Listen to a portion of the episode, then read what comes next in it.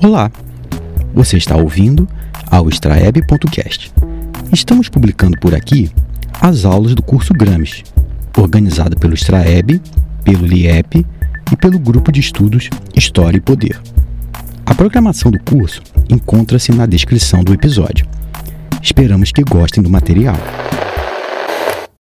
O legado de Gramsci para a classe trabalhadora, com o professor Leandro Galastre, sétima aula do curso Gramsci, transmitida em 14 de julho de 2021. É, eu queria agradecer o convite, né, de, de, todo o grupo aí que organiza esse, esse, esse excelente curso, né, que contribui demais para a nossa para nós, o nosso grupo, né, para a nossa sociedade que luta, né, dos nossos trabalhadores, estudantes organizados. É, então, e queria agradecer em particular você pelo convite, né, e, pra, pra, por, por favorecer essa oportunidade. Então, é, dentro do, do, do, tema proposto para hoje, né, queria dar também boa noite a todos né, que estão nos assistindo. É, eu queria falar de algumas ideias né, e possibilidades de aplicação dos conceitos de Gramsci na prática política e teórica do pensamento socialista. É, a, o, o, exist, existiria muita coisa, né? Esse tema, o legado de Gramsci, né, para a classe trabalhadora. O legado de Gramsci passa por uma, por várias dimensões, né? passa pelas dimensões uh, teóricas, passa pela dimensão prática, passa principalmente pela praxis, né, por essa, por essa junção de, de teoria de teoria com a prática, né, passa pela resistência, é, passa pela luta antifascista, né, passa ah, pela, pela construção, pela prática conselhista, passa pela construção teórica do cárcere, né, passa por todos esses momentos, né. Nós sabemos que, eh, eu, eu, eu acho que vocês já tiveram, né, já, já puderam conversar sobre Gramsci nesse curso, se não me engano, a professora Luciana Aliaga, pelo menos eu acho que, que eu soube, ela passou por aqui, para falar sobre isso. E então, é, o Gramsci, nós, nós, temos, basicamente, ele vai né, para Turim como estudante universitário. Lá em Turim, ele se filia ao Partido Socialista, começa a sua militância. É, e lá em Turim, ele passa pela experiência do chamado Biênio Vermelho, né, que é a experiência da organização uh, dos comitês de fábrica, dos operários, que é a organização dos conselhos de fábrica, que termina, que, que alcança o seu ápice na ocupação das fábricas em, em 1920, em setembro de 1920. O processo, como a gente sabe, ele é derrotado pela burguesia italiana e, e diante também da, da, própria hesitação do Partido Socialista em levar esse processo a fundo adiante, é, e a partir daí, 1921 até 1926, o Gramsci vai se dedicar, nós vamos passar por isso novamente, eu vou, eu vou acompanhar algumas notas que eu fiz. O Gramsci se dedica à construção de uma teoria revolucionária, a construção de um novo partido, o Partido Comunista, que então é, saía, cria, era criado a partir das fileiras do Partido Socialista no qual ele militava. É, em 1926, como a gente sabe, ele é preso né, em novembro de 1926 e, desde, e a partir de então não vai praticamente, né, praticamente não vai quase que sair com vida da cadeia fascista de Mussolini e vai passar os próximos aproximadamente 10 anos compondo aquela que é a sua obra maior, é, conhecida hoje como os Cadernos do Cárcere. Né. Então, feita essa consideração geral, eu vou acompanhar algumas notas aqui, até para pensar um pouco alguns conceitos principais do Gramsci. É, nós podemos, eventualmente, não dá para é, dar conta de tudo, né? mas é, é, nesse tempo preciosíssimo que nós temos, nós podemos depois, é, se for o caso, no debate, aprofundar algumas outras coisas. Então essa era a minha ideia, né? Apresentar algumas ideias e possibilidades de aplicação dos conceitos de Antônio Gramsci na prática política e teórica do pensamento socialista. Bom, é, embora poucos pensadores marxistas não brasileiros né, sejam tão estudados no Brasil quanto Gramsci, também são poucos né, os que têm sido objeto de perseguição ideológica tão encarniçada recentemente. Né? Então, é, como a gente sabe, né, de acordo com essa inépita e boçal camarilha fascistoide, né, que, que tomou o poder no Brasil via eleições manipuladas, né, é, existe uma suposta dominação da, ideo, da chamada, entre aspas, né, ideologia gramscista né, no Brasil, que precisaria ser ideologia gramscista, né, que precisaria ser varrida dos ambientes científicos, culturais, escolares brasileiros. É, vamos até admitir, né? Admitamos que, caso uma relevante presença do pensamento de Gramsci nesses ambientes existisse de fato, né? Vamos combinar que coisa má para a gente não seria, né? Se isso fosse verdade, certamente é, teria evitado, né? A própria chegada ao poder dessa camarilha, né? Mas, é, por enquanto, né, o que de fato é, vai se varrendo né, para deba debaixo do tapete verde-oliva do Planalto Central são, como a gente sabe, as vítimas silenciosas desse drama né, social, humanitário, sanitário que se aguda, que se agudiza no Brasil, né?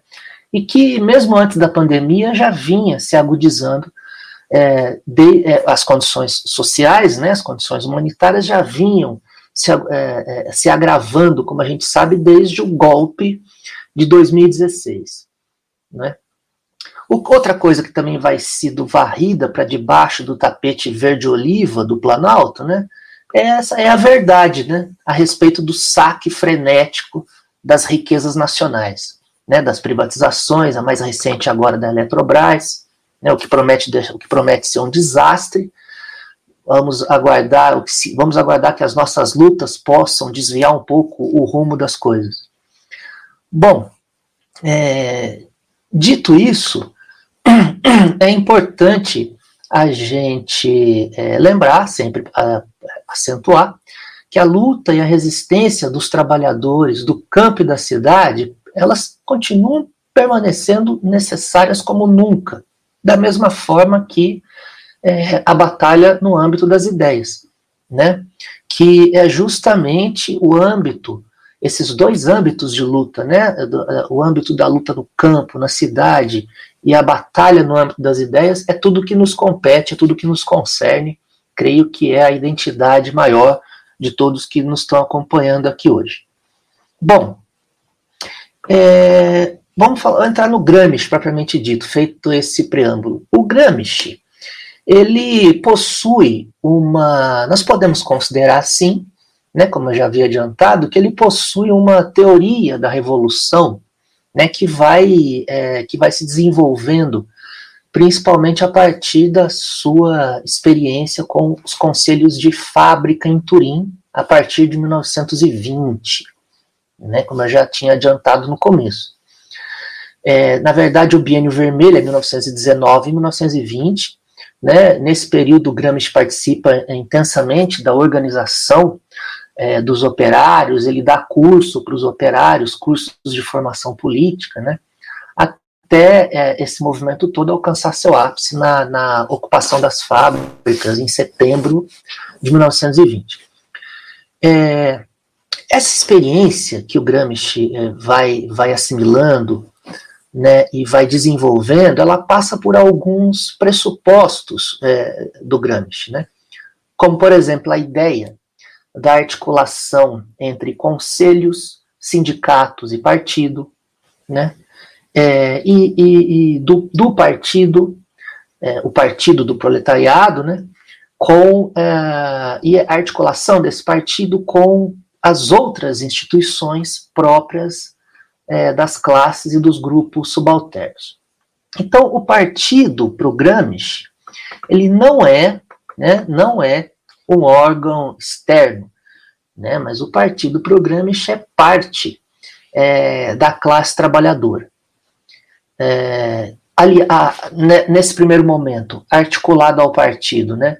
essa rede de conselhos populares que faz parte do desenvolvimento dos pressupostos, que faz parte dos elementos da teoria revolucionária do Gramsci, nessa rede de conselhos, ela funcionaria também como uma contrapartida ao parlamento burguês, né?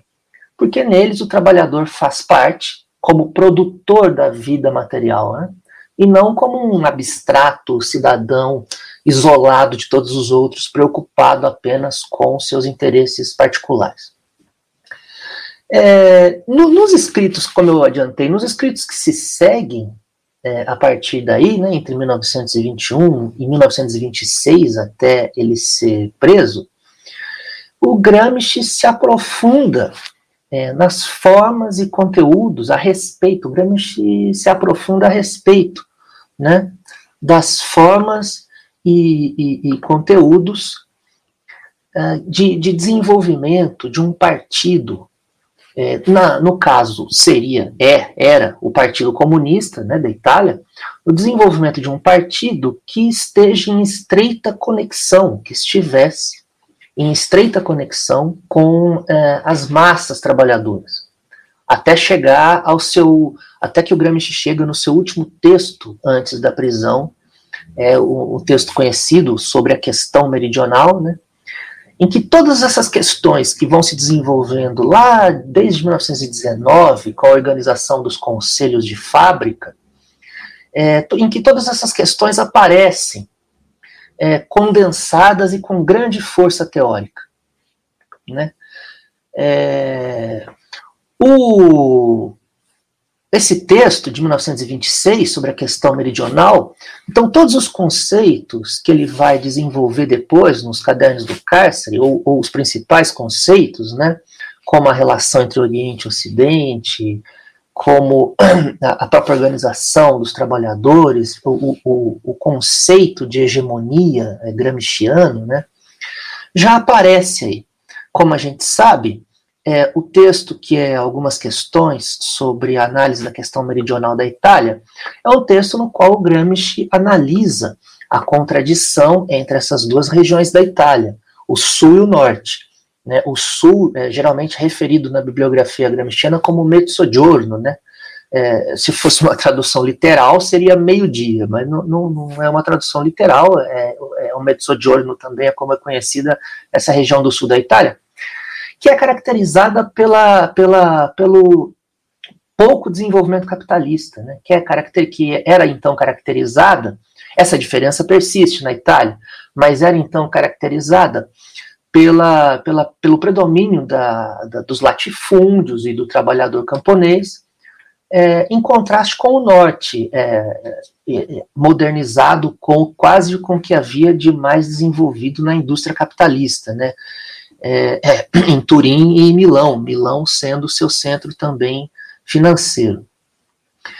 Bom, é, e existem questões complexas que o Gramsci trata nesse texto, como, por exemplo, é, como os trabalhadores operários do norte podem é, conquistar como aliados os camponeses do sul para superar tanto o capital uh, do norte quanto o latifúndio no sul e unificar o território nacional num governo, sob um governo de operários e camponeses.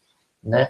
É, então, essa é uma discussão que passa por assimilar no programa político dos operários interesses, né, que, é, elementos do programa político que contemple é, interesses desses camponeses. Trata-se de quebrar, por exemplo, esse o que o Gramsci chama desse bloco agrário no sul, né?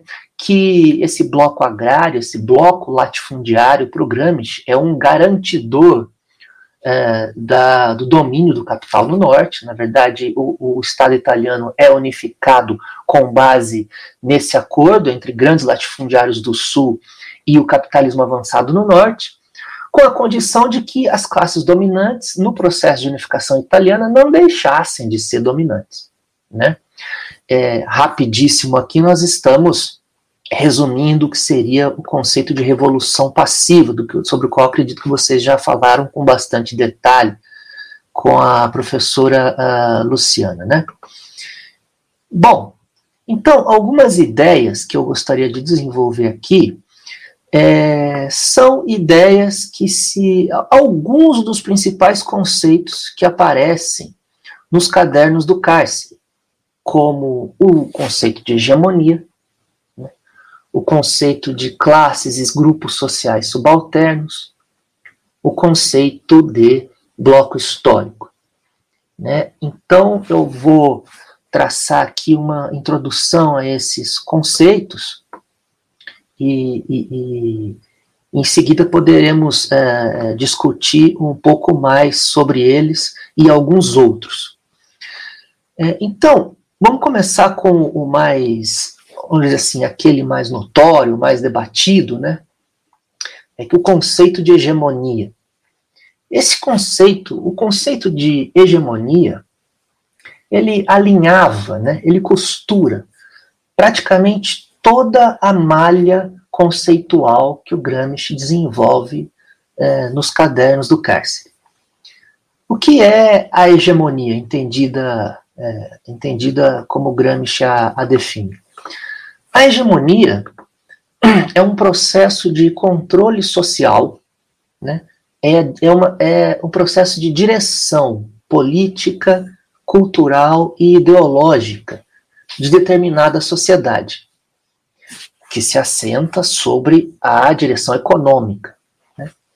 Então, é exercido um, um domínio, uma direção exercida pelas classes e frações de classes dominantes de determinada formação social, né? dominantes sobre as classes e os grupos subalternos há aqui uma, uma, uma sutileza de definição entre o que é direção e o que é, é domínio, dominação.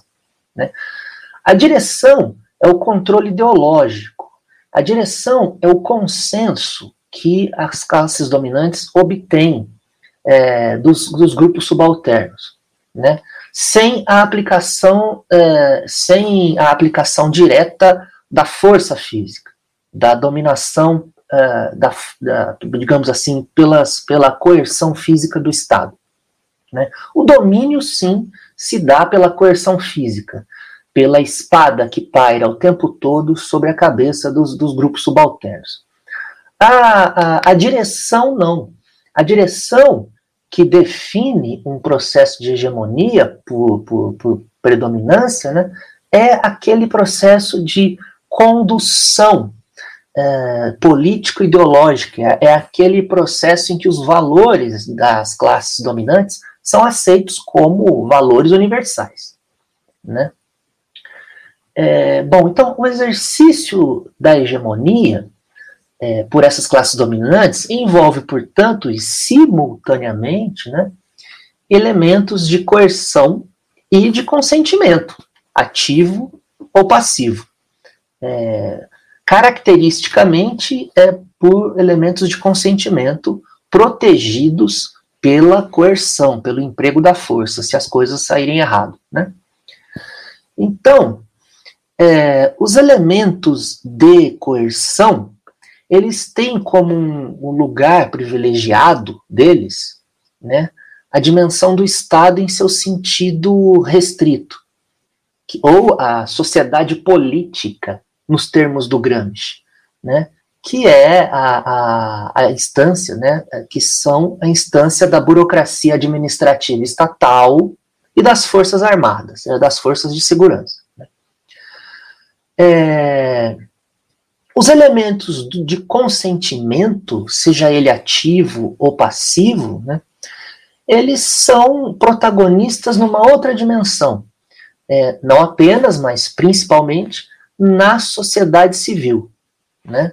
que é aquela dimensão composta, segundo Gramsci, pelos aparelhos privados de hegemonia, que são né, uma das passagens mais lidas do Gramsci, mais citadas, né, que são as escolas, as igrejas, os sindicatos, mesmo os partidos fora do governo, é, os meios de comunicação, a mídia, a imprensa, né, as associações de categorias de profissionais liberais, né, vamos lembrar aqui da OAB, vamos lembrar do Conselho Federal de Medicina, né. Então, é, essa dimensão, é, ela tem a função de garantir a reprodução uh, dos valores, das ideias políticas, econômicas e sociais que prevalecem num determinado momento histórico, né? Uh, a reprodução da cultura, de determinados valores culturais também, enfim, reprodução da concepção de mundo é, da, das classes dominantes no seio das camadas populares. É convencer, é, não só por meio da, da, do falatório ideológico, né, não é só a, a falação cotidiana do William Bonner que convence as pessoas a consentir com esse estado de coisas. Existem mecanismos materiais envolvidos também no exercício da hegemonia tida como, um, uh, uh, tida como uh, existente. Né? Esse consentimento passa por atender a algumas demandas materiais também dos grupos subalternos. Né? É, não é só o falatório, a manipulação midiática, né? é bastante, mas também passa pela contemplação de alguns interesses materiais dos grupos subalternos. Né? É, é, a base material da hegemonia é muito importante. Né? É, bom, então, a, por isso, né, é, é, é, justamente organizando uma, uma concepção própria de mundo, no âmbito de aparelhos próprios da luta hegemônica, né, ou eventualmente no interior das instituições dominantes vigentes, mas explorando as suas contradições, é principalmente por aí que as classes e grupos subalternos têm condições de se voltar contra essa situação de subalternidade. Né? Então, uh, uma nova hegemonia ou uma, uma disputa hegemônica, ela se faz uh, por meio, uma classe implanta, ela desenvolve uma disputa hegemônica, vamos pensar na, nas, na, na classe trabalhadora, é, principalmente por meio da organização de instituições próprias, de aparelhos ideológicos próprios, né, de aparelhos ideológicos e aparelhos e, e, e condições também de produção uh, uh, autônoma ou na, na, na, na, maior medida possível da, da, da, autonomia que se pode alcançar nessa sociedade. Né? É, claro que também a exploração das contradições existentes nas atuais instituições do Estado, do Estado capitalista também é, devem ser utilizadas. Né? Então, é, para a disputa hegemônica, ela é feita no âmbito de instituições próprias de uma determinada classe trabalhadora e, e no âmbito é, também das contradições das instituições estatais vigentes. Né? É, por exemplo, é, para dar um exemplo histórico de âmbito de instituições próprias da classe trabalhadora, os conselhos, os próprios conselhos que o Gramsci é, é viveu, vivenciou, né, e que os trabalhadores italianos vivenciaram é, em Turim, em, em, em Milão, é, principalmente, basicamente em Turim, que é a cidade industrial né, do, da Itália no período. Mas, claro, os próprios conselhos de, de, de soldados e operários da Rússia revolucionária. Né? Então, um exemplo de instituição própria da classe trabalhadora são os conselhos, exemplo clássico por excelência. É, outros podem ser formados. Né? É, é, a constituição de conselhos atuais, de formas conselhistas atuais, seria uma outra maneira de construção de instituições próprias, é, da classe trabalhadora. É, um exemplo na um exemplo no âmbito das instituições atuais do Estado capitalista, no qual é, nas quais é, devemos levar a luta hegemônica, né, cujas contradições nós devemos explorar. Uma dessas, por excelência, é a própria escola pública, né? é a própria é, é a próprio processo de, de, de formação intelectual da classe trabalhadora Né? E não só a, a escola, mas é, outras atividades de formação da própria classe trabalhadora. Esse espaço, por exemplo, é, é, tem o potencial de ser, de ser um deles. Né? Bom, então, é, é, é assim que grupos subalternos têm condições de se voltar contra esta situação de subalternidade. É, mas tem um, um, só uma curiosidade teórica aqui, que nessa discussão específica, eu gostaria de registrar aqui o, o, o que eu considero uma reflexão essencial. Eu acho que tem é, uma importância teórica, embora aparentemente possa ser um, uma, fili, uma, filigrana, né, um detalhe insignificante, um, um debate é, um debate de nomenclatura de rótulos, né?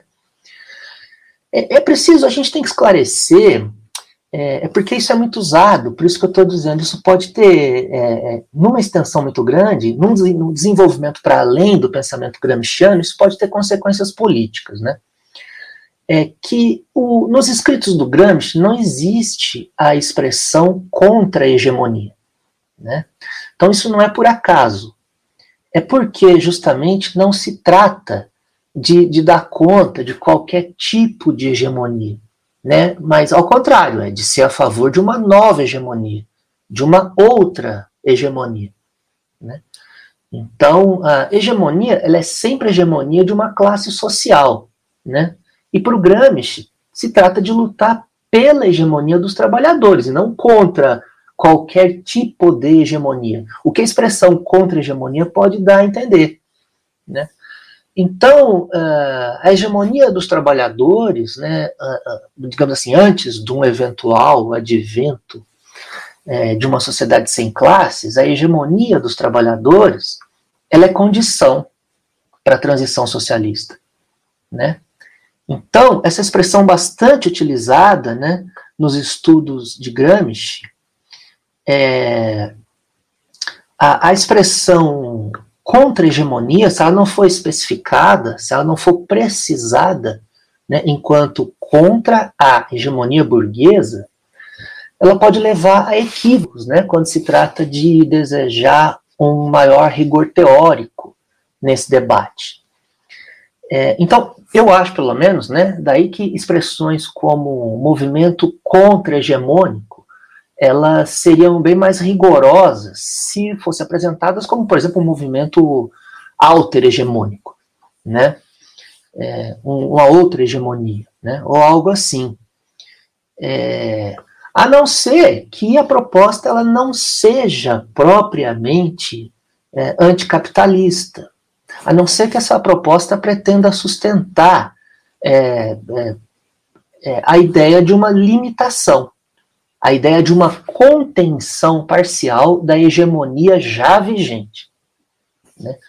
Porque, é, por exemplo, um, um, nós sabemos que existem correntes políticas que não aceitam a ideia de qualquer tipo de, de hegemonia política, ou de predomínio político, ou de direção, ou de, ou de domínio de classe. Né? É, para essas correntes políticas, a expressão contra-hegemonia faz sentido. Né? Nós somos contra-hegemônicos, não queremos hegemonia de nada nem de ninguém. Oh, não, é, não é disso que se trata para nós, outros gramscianos marxistas. Né? Se trata de ser a favor de uma outra hegemonia. Né? É, bom, num extremo uh, ideológico oposto, né, é, isso poderia é, soar como defesa de uma sociedade sem hegemonia alguma desde já. Defesa de uma sociedade sem nenhuma hegemonia desde já. Né? Uh, o que também é estratégico, o que também taticamente é inviável. Né? Então, o, é, é, é, claro que, que, que, essas opiniões são legítimas, né?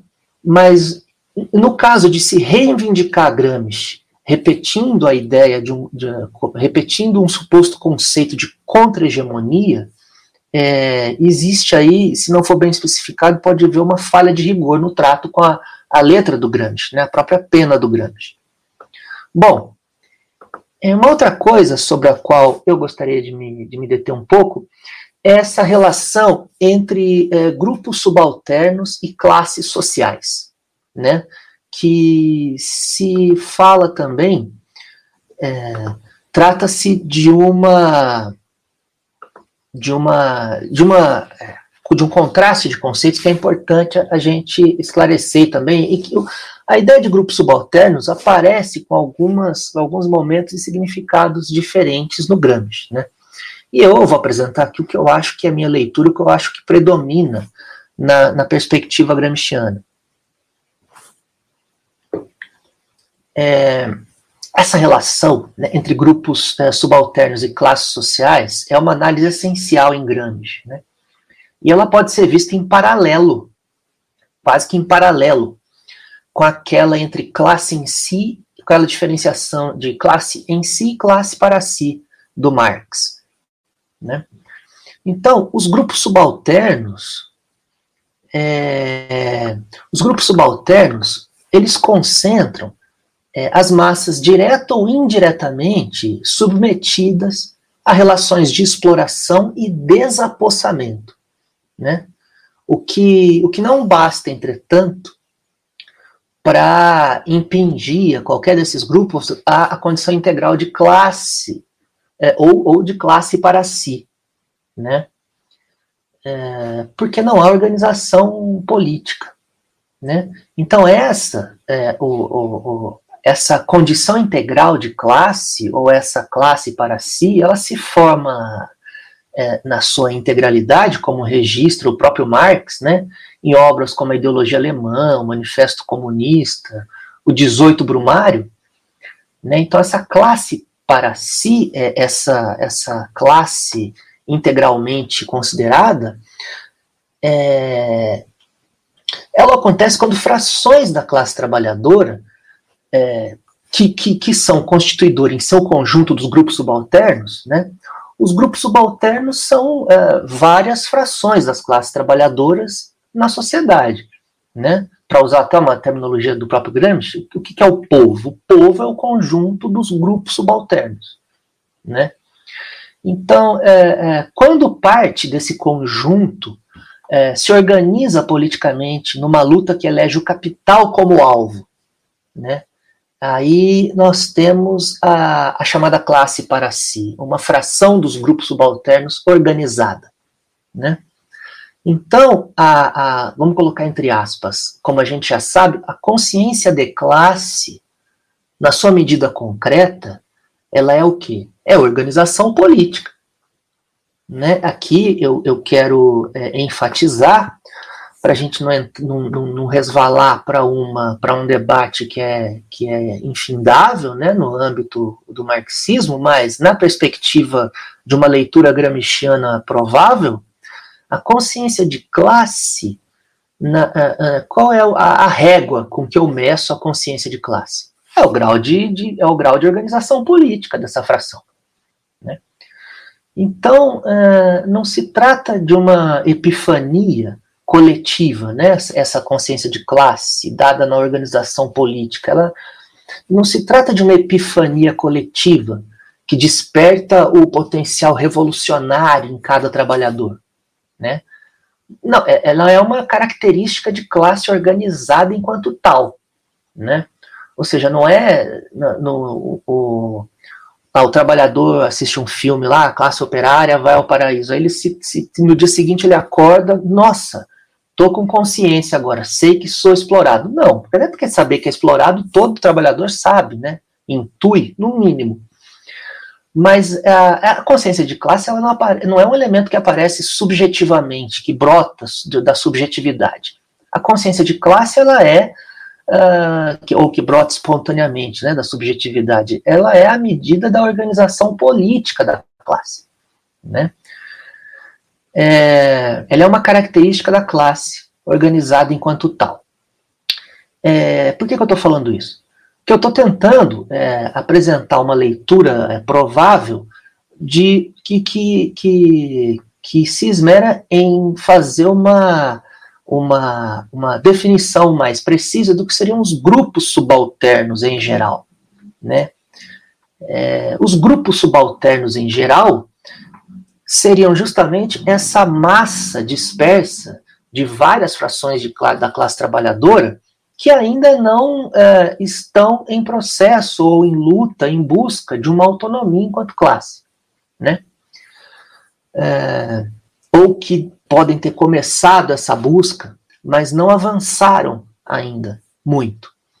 Então, é, nessa emersão, nesse processo de organização política, né, é, como a, a, história dos países colonizados e neocolonizados nos ensina, nessa emersão, nessa organização de frações dos grupos subalternos, o, que é interessante a gente notar é que nem sempre, nem sempre é o operário industrial que aparece à frente. Né? As revoluções uh, anticoloniais nos ensinam isso. Bom, também vale dizer que a variável da organização política ela está sendo tratada aqui apenas em referência aos grupos subalternos, que podem ou não ser organizados politicamente. Né? É, no Gramsci, né, a, a, referência à burguesia já é de uma classe é, é, organizada politicamente. Porque enquanto classe, a organização da burguesia, ela está, a burguesia está permanentemente unificada na estrutura do Estado, né? Ela tá, a burguesia está politicamente organizada na estrutura do Estado. É, então, no caderno 25 do Gramsci, que trata, por exemplo, dos grupos sociais subalternos, né, que tem, na verdade, é o subtítulo, o título principal é As Margens da História, né, História dos Grupos Sociais Subalternos. O Gramsci ele, ele, ele afirma nesse caderno que uma classe só se unifica historicamente quando se ela só se emancipa historicamente, né, quando se unifica enquanto Estado. Uma classe só deixa realmente de ser é, integralmente um grupo subalterno quando a classe se unifica enquanto Estado. Né? Lógico que ele, tá, ele tem em mente aqui a Revolução Russa, ele tem em mente aqui a Revolução Francesa. Né? A burguesia é uma classe politicamente organizada no modo de produção capitalista. O Estado é o partido da burguesia, vamos dizer assim, nessa perspectiva.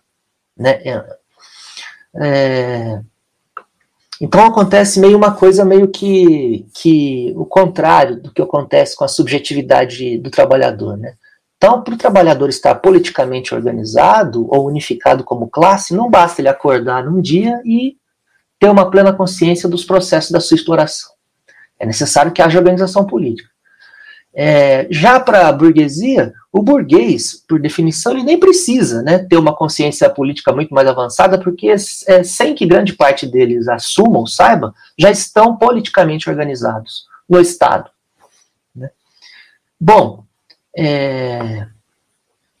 Então, a importância dessa noção é que a noção de grupos subalternos ela expande as possibilidades de análise e aplicação do materialismo histórico no âmbito real das lutas de classe.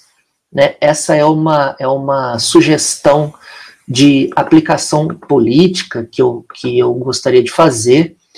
É, para a gente tratar desse, dessa noção de grupos subalternos. É, essa ideia de grupos subalternos, ela expande as possibilidades de análise e aplicação do materialismo histórico no âmbito real das lutas de classes. Né?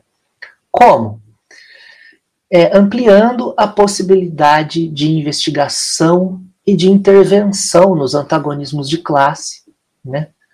Tanto na dimensão nacional quanto internacional. Né? E também trazendo novas questões para o próprio debate sobre a natureza das classes sociais. É, dessa forma, então, é, a noção gramsciana de subalternidade ela é daquelas ferramentas teóricas, estratégicas, para o trabalho sempre necessário do que o Gramsci chama de filologia viva das classes trabalhadoras. Né, o que, que o, Gram, o Gramsci era um linguista, né, é bom a gente lembrar, ele, é, ele é um, não chegou a se formar por falta de condições materiais até, mas ele fez é, várias etapas do curso de linguística em Turim, e, e era um filólogo, tinha um, um especial apreço pela filologia, né? que é aquele estudo é, dos textos, da origem dos textos, da datação dos textos, que tem como parte a chamada paleo, é, não paleologia, né? A, a, a, paleografia, né? que é o, o estudo é, das línguas antigas, da dedução do que significam determinadas expressões nos papéis antigos encontrados. Então, é só para dar uma ideia concreta do que, que é a filologia. Né? A filologia é o estudo é, da, é o estudo do texto pelo texto, né? É a definição da autoria, a definição da data, é a, a dedução de, de, de formas e de ritmos em que esse texto foi escrito, né? É, o Gramsci sugere que é necessário um trabalho de filologia viva das classes trabalhadoras. Por que é viva? Ele usa como metáfora essa expressão de filologia aplicada pra, pra, para as classes trabalhadoras. Né? Porque é necessário conhecer nos seus detalhes cotidianos a classe trabalhadora. Né? É, é, necessário conhecer a, as, as, as, particularidades cotidianas de cada fração de classe e de, da classe trabalhadora de cada país. E esse é um trabalho dinâmico, esse é um trabalho, uh, esse é um trabalho insistente, esse é um trabalho perene, né?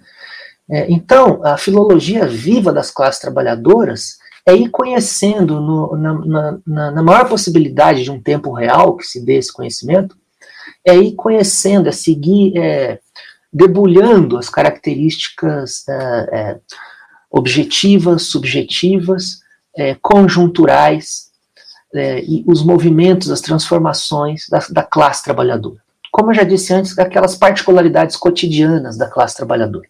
É, é uma tarefa essa com a qual, né, por meio da qual, o Gramsci esperava que se comprometessem todos aqueles que se colocam em luta consciente contra o capital, contra as barbáries do capital.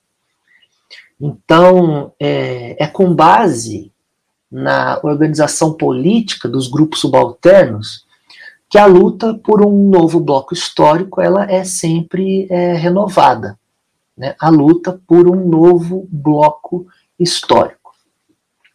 É, como é que nós podemos definir o bloco histórico, então, é, nesse momento?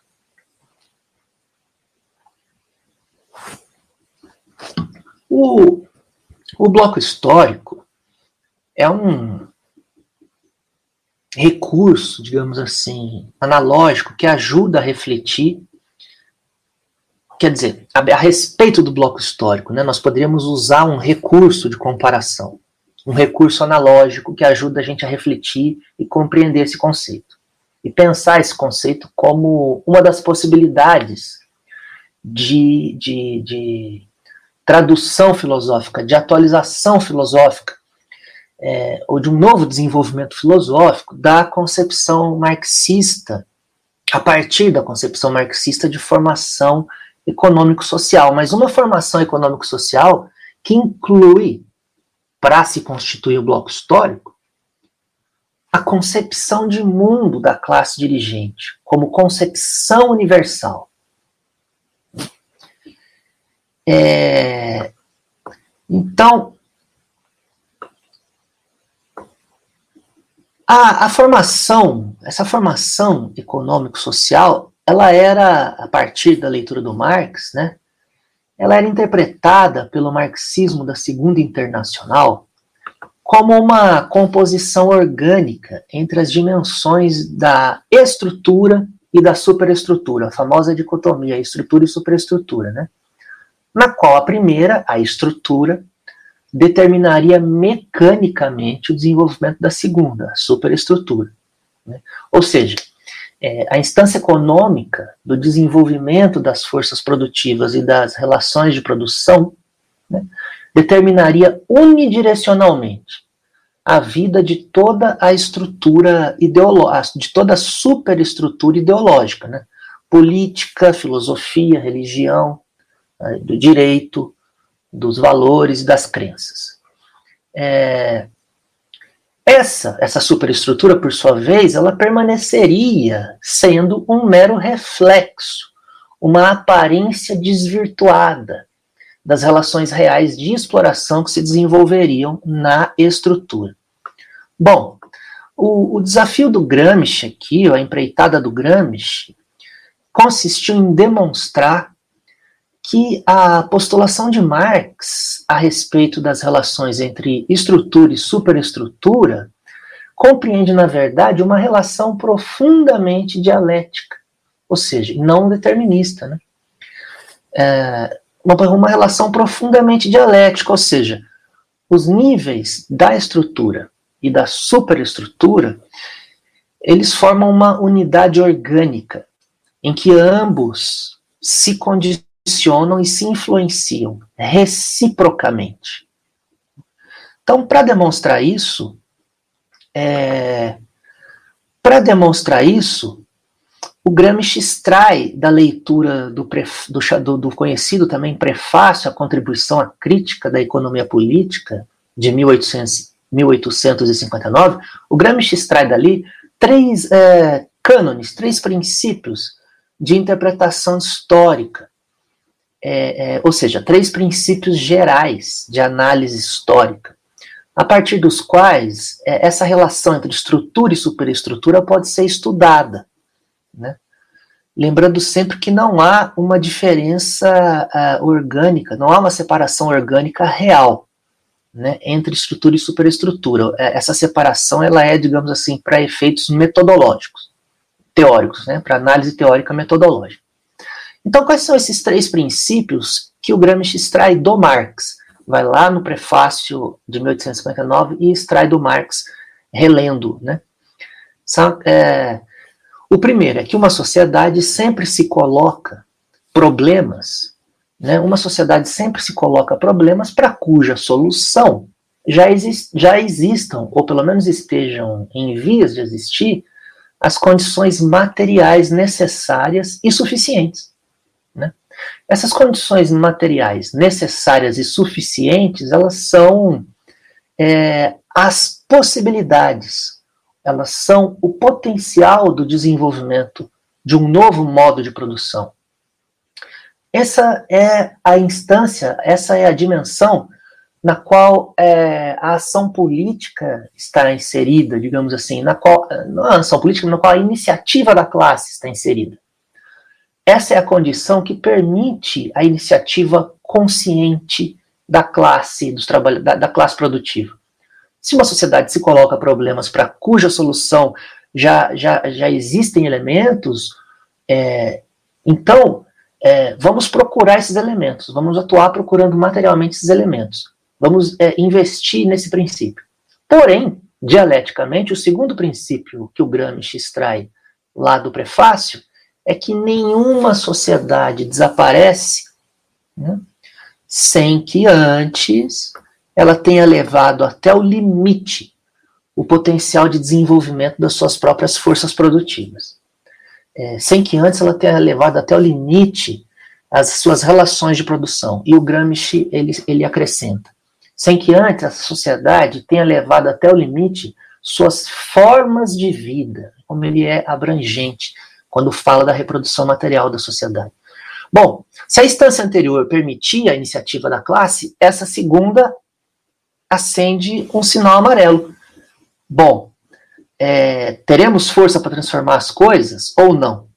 Né? A tarefa foi colocada porque existem condições materiais de resolvê-la. Mas será que a nossa sociedade já desenvolveu todas as suas formas de vida possíveis? Né? Fica um impasse aí fica uma relação dinâmica, não é um determinismo, é uma relação dinâmica, né? Que só se resolve na prática, que só se resolve na luta. É, que é, daí o Gramsci escrever em algum momento nos cadernos que só se por isso só se pode prever a luta e não o desfecho histórico é, da, da, da conjuntura o que se pode prever é a luta. E a luta se baseia nesses dois princípios. Existem condições históricas possíveis de vitória, mas existem condições históricas que podem impedir essa vitória. Como é que a gente descobre isso? Indo para a luta. Porque sem ir para a luta é apenas fazer com que as coisas se reproduzam como estão. Né? E tem um terceiro é, elemento que o Gramsci extrai do prefácio, que aparece num momento um pouco mais separado desses dois acima, e que ele considera importantíssimo né, para a organização política, para a organização dos trabalhadores, que é o seguinte. Né, vai lá o Gramsci, tira do prefácio do Marx e coloca na sequência desse raciocínio. É sempre, sempre no terreno das ideologias, ou seja, é sempre no nível superestrutural, por assim dizer, que os homens tomam consciência da sua posição social. Que os homens e as mulheres né, tomam consciência das tarefas políticas necessárias para travar a luta de classe. É claro que ele está falando aqui da necessidade de organização. Quer dizer, não é claro. É possível ler que ele, se não for claro, é possível ler né, que ele está falando aqui sobre a, a organização política como essencial para esse processo a organização política da classe trabalhadora, em instituições políticas próprias, em órgãos políticos próprios. É necessária a organização. Porque é, a criação de instituições políticas próprias é a instituição de uma dimensão superestrutural própria. Porque é sempre aí, é sempre no terreno das ideologias, no nível superestrutural, que os trabalhadores tomam consciência da sua posição social né, das tarefas políticas necessárias para travar a luta de classe.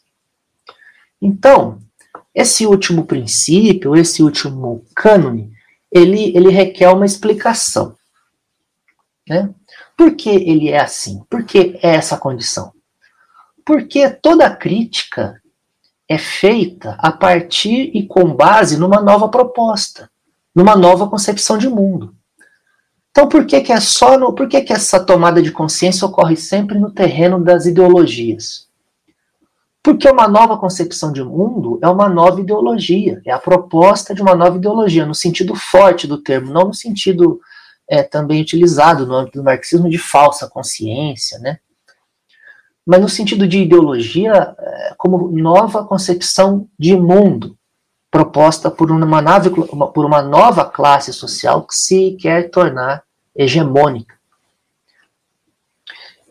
Toda crítica, toda proposta de nova hegemonia, ela é feita apoiando-se é, numa, numa nova concepção de mundo, na crítica da concepção de mundo atual, apoiando-se numa nova proposta.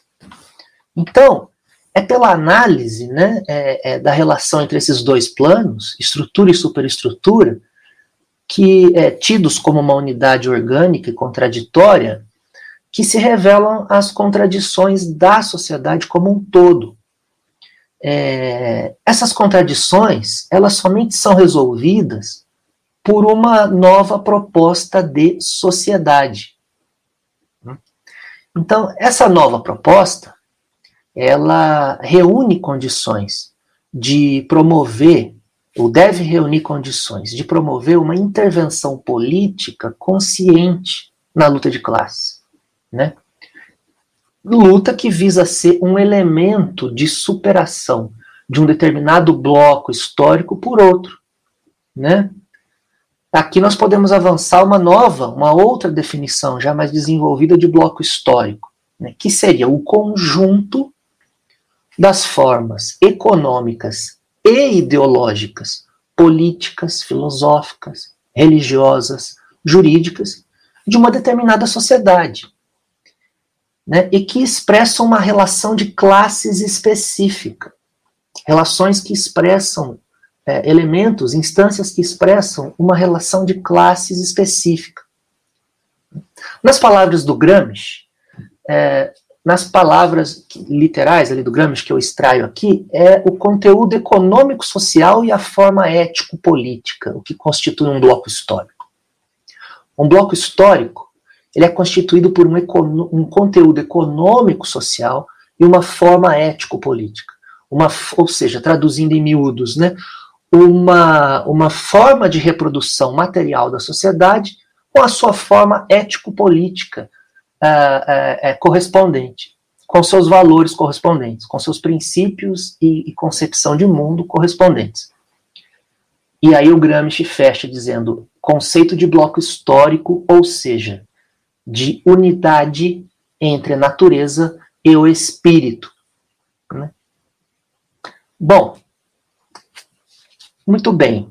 O bloco histórico capitalista, né, ele contém uma determinada estrutura ideológica, portanto, né, o que nós podemos tirar dessa definição para analisar o próprio bloco histórico capitalista. Importante é, desfazer um, um engano algo frequente também. O bloco histórico não é aliança de classes. Né? O bloco histórico é uma nova, é uma nova hegemonia construída é uma nova hegemonia materializada. Né? O bloco histórico não é aliança de classes para fazer a, a revolução. Oh, isso pode ser um bloco revolucionário, né? que, aliás, é, é, é, aparece como tal, é, no escrito de alguns intérpretes de Gramsci. Bom, então o bloco histórico capitalista contém uma, uma determinada estrutura ideológica que é condizente, que é funcional as formas burguesas de organização da produção. Né? Nesse sentido, como então, como pode ocorrer então a formação de um bloco histórico que supere o bloco histórico capitalista? É, só se pode prever a luta, né? E as formas contemporâneas de organização da classe trabalhadora, que é pela intervenção ativa, consciente, de uma classe ou classes, né, politicamente organizadas, com o objetivo programático né, de alterar essa relação de forças entre as classes sociais antagônicas, entre as frações dessas classes. Né? Então, o Gramsci ele traduz filosoficamente isso né, da seguinte forma: é, na, na, a, a, é, o Gramsci, nós podemos ler que o Gramsci apresenta, é, nós podemos tirar as seguintes condições para a luta em prol de um novo bloco histórico a partir da leitura do Gramsci, né? Isso que eu quero dizer, eu me enrolei um pouco aqui. É, porque às vezes eu estou acompanhando as minhas notas e preciso fazer alguma, alguma, alguma adaptação, né? Porque estamos ao vivo. Bom, é, então, alguns princípios que nós, três princípios que nós podemos tirar é, dessa leitura, é, do que constitui um bloco histórico e da leitura que o Gramsci faz do prefácio do Marx. Né? Um, primeiro, lutar também cotidianamente contra as interpretações é, mecanicistas do marxismo. Depois, segundo, né, construir um instrumento teórico, né, construir um instrumento teórico que funcione como uma ferramenta de análise das relações classistas de força, das relações de força. Né? Terceiro, né, tornar mais claras a partir daí as possibilidades de intervenção política da, da, do proletariado, do partido do proletariado, né, da parte organizada politicamente dos trabalhadores.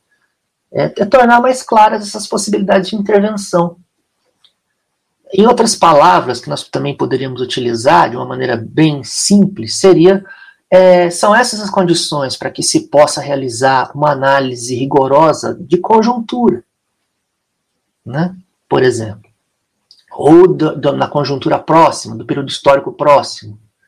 É, bom, o Gramsci, assim, então, é, já me encaminhando aqui para para as observações é, finais, o, o Gramsci ele, ele, ele desenvolve é, ele desenvolve em nova linguagem aquele conceito do Marx, ou seja, essa relação estrutura e superestrutura. Ou seja, o Gramsci supera tanto as interpretações mecanicistas do marxismo, né, que atribuem a determinação da história com base no desenvolvimento do nível da estrutura, então é, ele supera tanto as interpretações mecanicistas do marxismo, quanto as interpretações idealistas, né, que atribuem a determinação da história com base nas ideologias, na razão humana, na intervenção humana voluntarista ou voluntariosa. É, grande parte da batalha teórica do Gramsci é resgatar o marxismo dessas duas é, degenerações, vamos dizer assim, uma linguagem pejorativa, né? É, degenerações seria uma linguagem um tanto dogmática, mas desses dois desvios que acabam atrapalhando a, a, a construção política da classe operária, a organização política da classe operária. Tanto a interpretação mecanicista, economicista, né, uh, que a estrutura determina todo o resto, bem característica da Segunda Internacional, uh, precisamos aguardar o desenvolvimento das forças produtivas, quanto as interpretações idealistas, uh, que atribuem toda a virtude à, à iniciativa da ação humana, sejam quais forem as, as, as, as variáveis objetivas. Né? Como é que o Gramsci faz isso? Ele faz isso demonstrando a existência de um complexo nexo dialético, né, como nós já falamos. Um complexo nexo dialético entre os limites materiais impostos pelas condições objetivas, que nós poderíamos chamar aqui do nível da estrutura, e a capacidade de intervenção política para alterar as relações de força entre as classes sociais. Relações determinadas, aí sim, relações limitadas, circunscritas por aqueles limites materiais, né? É, por aquelas condições materiais.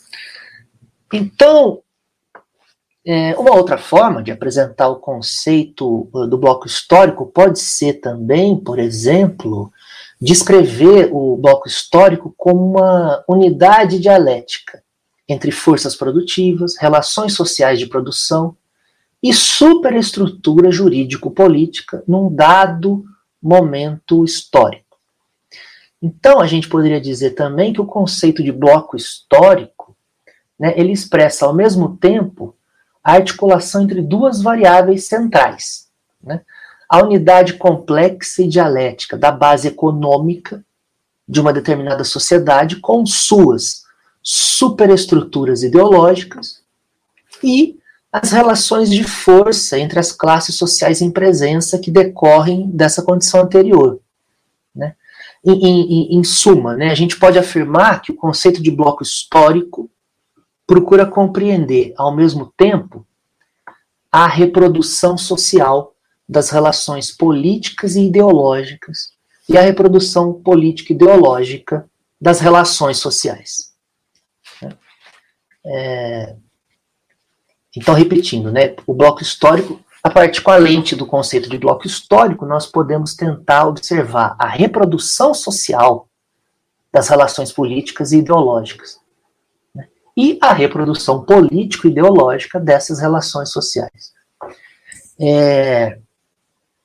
Enfim, então, esse conceito de bloco histórico, ele esclarece que uma intervenção política, portanto, consciente, né, de classe, é possível e pode ser direcionada para um projeto político ideológico de, de nova sociedade, em busca de uma nova hegemonia que ah,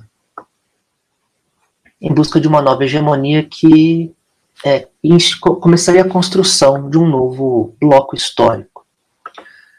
É, então, isso era o que eu era o que eu queria dizer, né? Essa é o que eu queria dizer com essa intervenção inicial, Heraldo.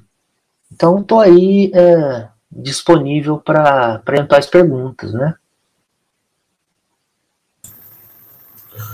Obrigado, professor Leandro, pela brilhante exposição, contribuição diversos colegas, muita gente participando aí no, no chat, parabenizando pela didática né, na sua exposição. É, pois bem, agradecemos a todos os colegas que estão enviando comentários, perguntas no nosso chat, né? é, informando que agora, daqui a pouquinho, estaremos liberando a lista de presença também, ok? Bom, como informado e como temos realizado em todas as aulas, nós teremos três blocos de três perguntas. E pedimos desculpas, já informamos os colegas, como tem muitas perguntas enviadas, né? nós selecionamos as perguntas mais próximas ou próximas deste tema. As outras perguntas relacionadas a outros temas do curso, das próximas aulas, nós é, as separamos também. Né? Então é isso, eu peço para o nosso amigo, professor Marco Lamarão, é, para inserir, nós iremos inserir as perguntas aqui no, né, na telinha. É, Lamarão, por gentileza, eu farei a leitura. Né? É, questões de pergunta, muito obrigado, Lamarão. É, bloco 1, por gentileza. bloco 1, pergunta 1. É do Anderson Gabrelon. Professor Leandro, poderia comentar sobre o Estado ético em Gramsci? O sentido do Estado em uma perspectiva sem classes sociais? A primeira pergunta. Tudo bem, professor? Sim. Tá, passando para a próxima, por gentileza, Lamarão.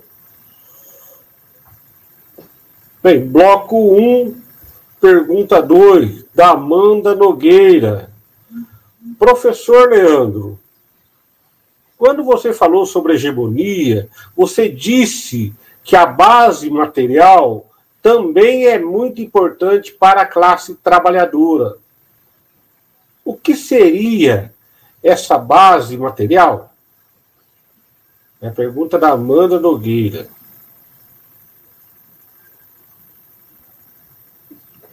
Tudo bem? Okay. Joia. Para frente, pergunta 3 do bloco 1. Isso. Bloco 1, pergunta 3, do Alexandre Protásio, do Rio Grande, Rio Grande do Sul guerra de movimento e de posições. Como Gramsci articula esses dois conceitos na relação com a conjuntura concreta? Existe a prevalência de uma ou de outra? Tudo bem, professor Leandro? Sim. Tudo, tudo ah, bem. Ótimo, ótimo. Então, é... passamos então para as suas considerações, comentários, respostas referentes a essas perguntas. Muito obrigado.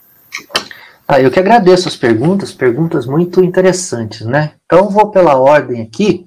O Anderson, né, que pede para comentar sobre o Estado ético, o sentido de, do Estado numa sociedade sem classes sociais.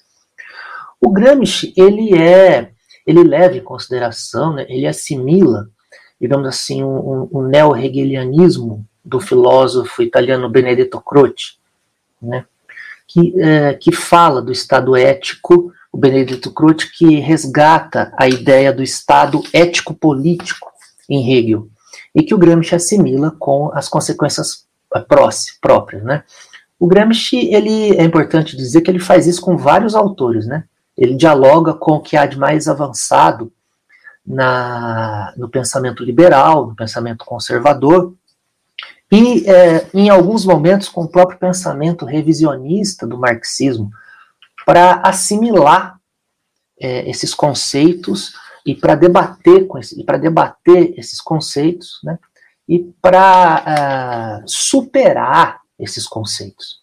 Né? O Gramsci quer fazer com que, na forma de filosofia da praxis, o marxismo supere uh, esses conceitos. O marxismo que então tava, já estava enrijecido pela Segunda Internacional, é, o Gramsci já percebe o novo enrijecimento a, ao longo é, do seu tempo de cadeia, no caso da, da burocracia soviética, que ele, né, de que ele começa a desconfiar numa carta já que troca com o Togliatti em 1926.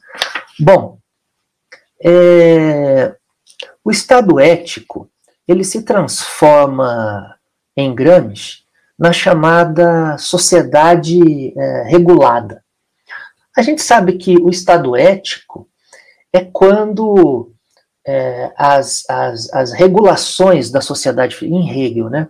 O Estado ético é aquele momento em que as regulações sobre a sociedade civil passam a ser é, passam a ser ideologicamente, digamos assim, é, absorvida pelas subjetividades. Né? O Estado ético é o nível máximo, né, em Hegel, da, do reconhecimento, do, do meu reconhecimento no outro, vamos dizer assim. Né? O estado ético é aquele momento em que as determinadas regulações coercitivas elas, elas estão elas são dispensadas ou quase inteiramente dispensadas né é aquele momento em que determinada concepção de mundo ela é absorvida ela é sentida e ela, ela se desenvolve em toda a sociedade, em todas as classes, em todos os grupos sociais. Né? É, num estado ético, por exemplo, na, na instância de formação de um estado ético, é, no caderno 22, sobre americanismo e fordismo, o Gramsci é, comenta, prevê a possibilidade de que, em direção à conformação de um Estado ético, é, aquela, aquela tecnologia, aquela, todo aquele desenvolvimento das forças produtivas pode ser assimilado, controlado e direcionado pela própria classe para o bem, para a, a superação, digamos assim, de um, do, né, do reino das necessidades da própria classe trabalhadora. Mas existe um debate a respeito disso. O Estado ético-político né, seria aquele momento em que as classes é, já não são protagonistas na sociedade, em que as classes desaparecem, né, em que todos. É, é, em que na, na cabeça de todo mundo prevalece uma determinada concepção de mundo, uma determinada concepção de vida. No, no Gramsci, essa instância do Estado ético, é, conforme ele vai escrevendo a respeito, ela passa a, a flertar, o Gramsci passa a se referir a esse Estado ético como uma sociedade, é, é, como uma, um Estado, digamos assim, Estado guarda noturna, né, chamada sociedade regulada. A coerção, nesse sentido, e aí existe um debate interessante, ela não é de todo abandonada. Né? A sociedade regulada, em Gramsci, é a sociedade comunista. É a sociedade em que uma determinada forma de Estado ético político está é, difundida. Mas é, não é possível prever uma situação histórica dessa. O que o Gramsci procura pensar é a, é a respeito, o que ele procura refletir, né, é a respeito de um processo de transição para essa sociedade. E nós percebemos que em Gramsci, esse processo de transição, ele é constantemente alimentado por uma auto, uh, e é a expressão que o Gramsci usa, por uma autocoerção da classe, por uma autorregulação da classe social. Então não é mais a coerção que parte de, de, de chefes de Estado, de chefes da indústria capitalista, mas é um processo de autocoerção que tem iniciativa nos próprios organismos da classe trabalhadora. Né? Para lembrar de um outro conceito importante aqui, é um elemento constituinte da reforma intelectual e moral prevista pelo Gramsci. Né? É, Para lembrar aqui do professor Edmundo, cujos textos é, é, eu indiquei né, para essa, essa aula, é, isso está no Gramsci, é uma passagem clara do Gramsci, mas Edmundo, ele, ele, o saudoso professor Edmundo, ele costumava, ele gostava de enfatizar que essa reforma intelectual e moral, ela não se faz sem uma concomitante reforma econômica. É claro que o termo reforma aqui não é utilizado no sentido do debate, reforma ou revolução, entre Rosa e Bernstein, né? não é disso que o Gramsci está falando, ele está falando de transformação profunda, né? transformação estrutural. Então, é, para a gente falar de Estado ético-político em Gramsci, é, nesse âmbito abstrato, Estado ético-político, né, é, a gente tem que lembrar que esse Estado ético-político no Gramsci, esse momento em que todos assimilam uma mesma concepção de mundo universal, em que de fato os interesses de uma determinada classe social são concretamente os interesses do, do, do, do, resto da sociedade, nós, nós paramos um instante antes no Gramsci. É, nós paramos um, ou, ou para dizer o Gramsci, o Gramsci para num instante antes uh, de uma sociedade comunista completa, sem nenhum poder, sem nenhuma forma de organização política. O Gramsci chama esse momento de sociedade regulada, na qual é sempre fica sempre necessário algum momento, algum elemento de autocoerção da própria classe.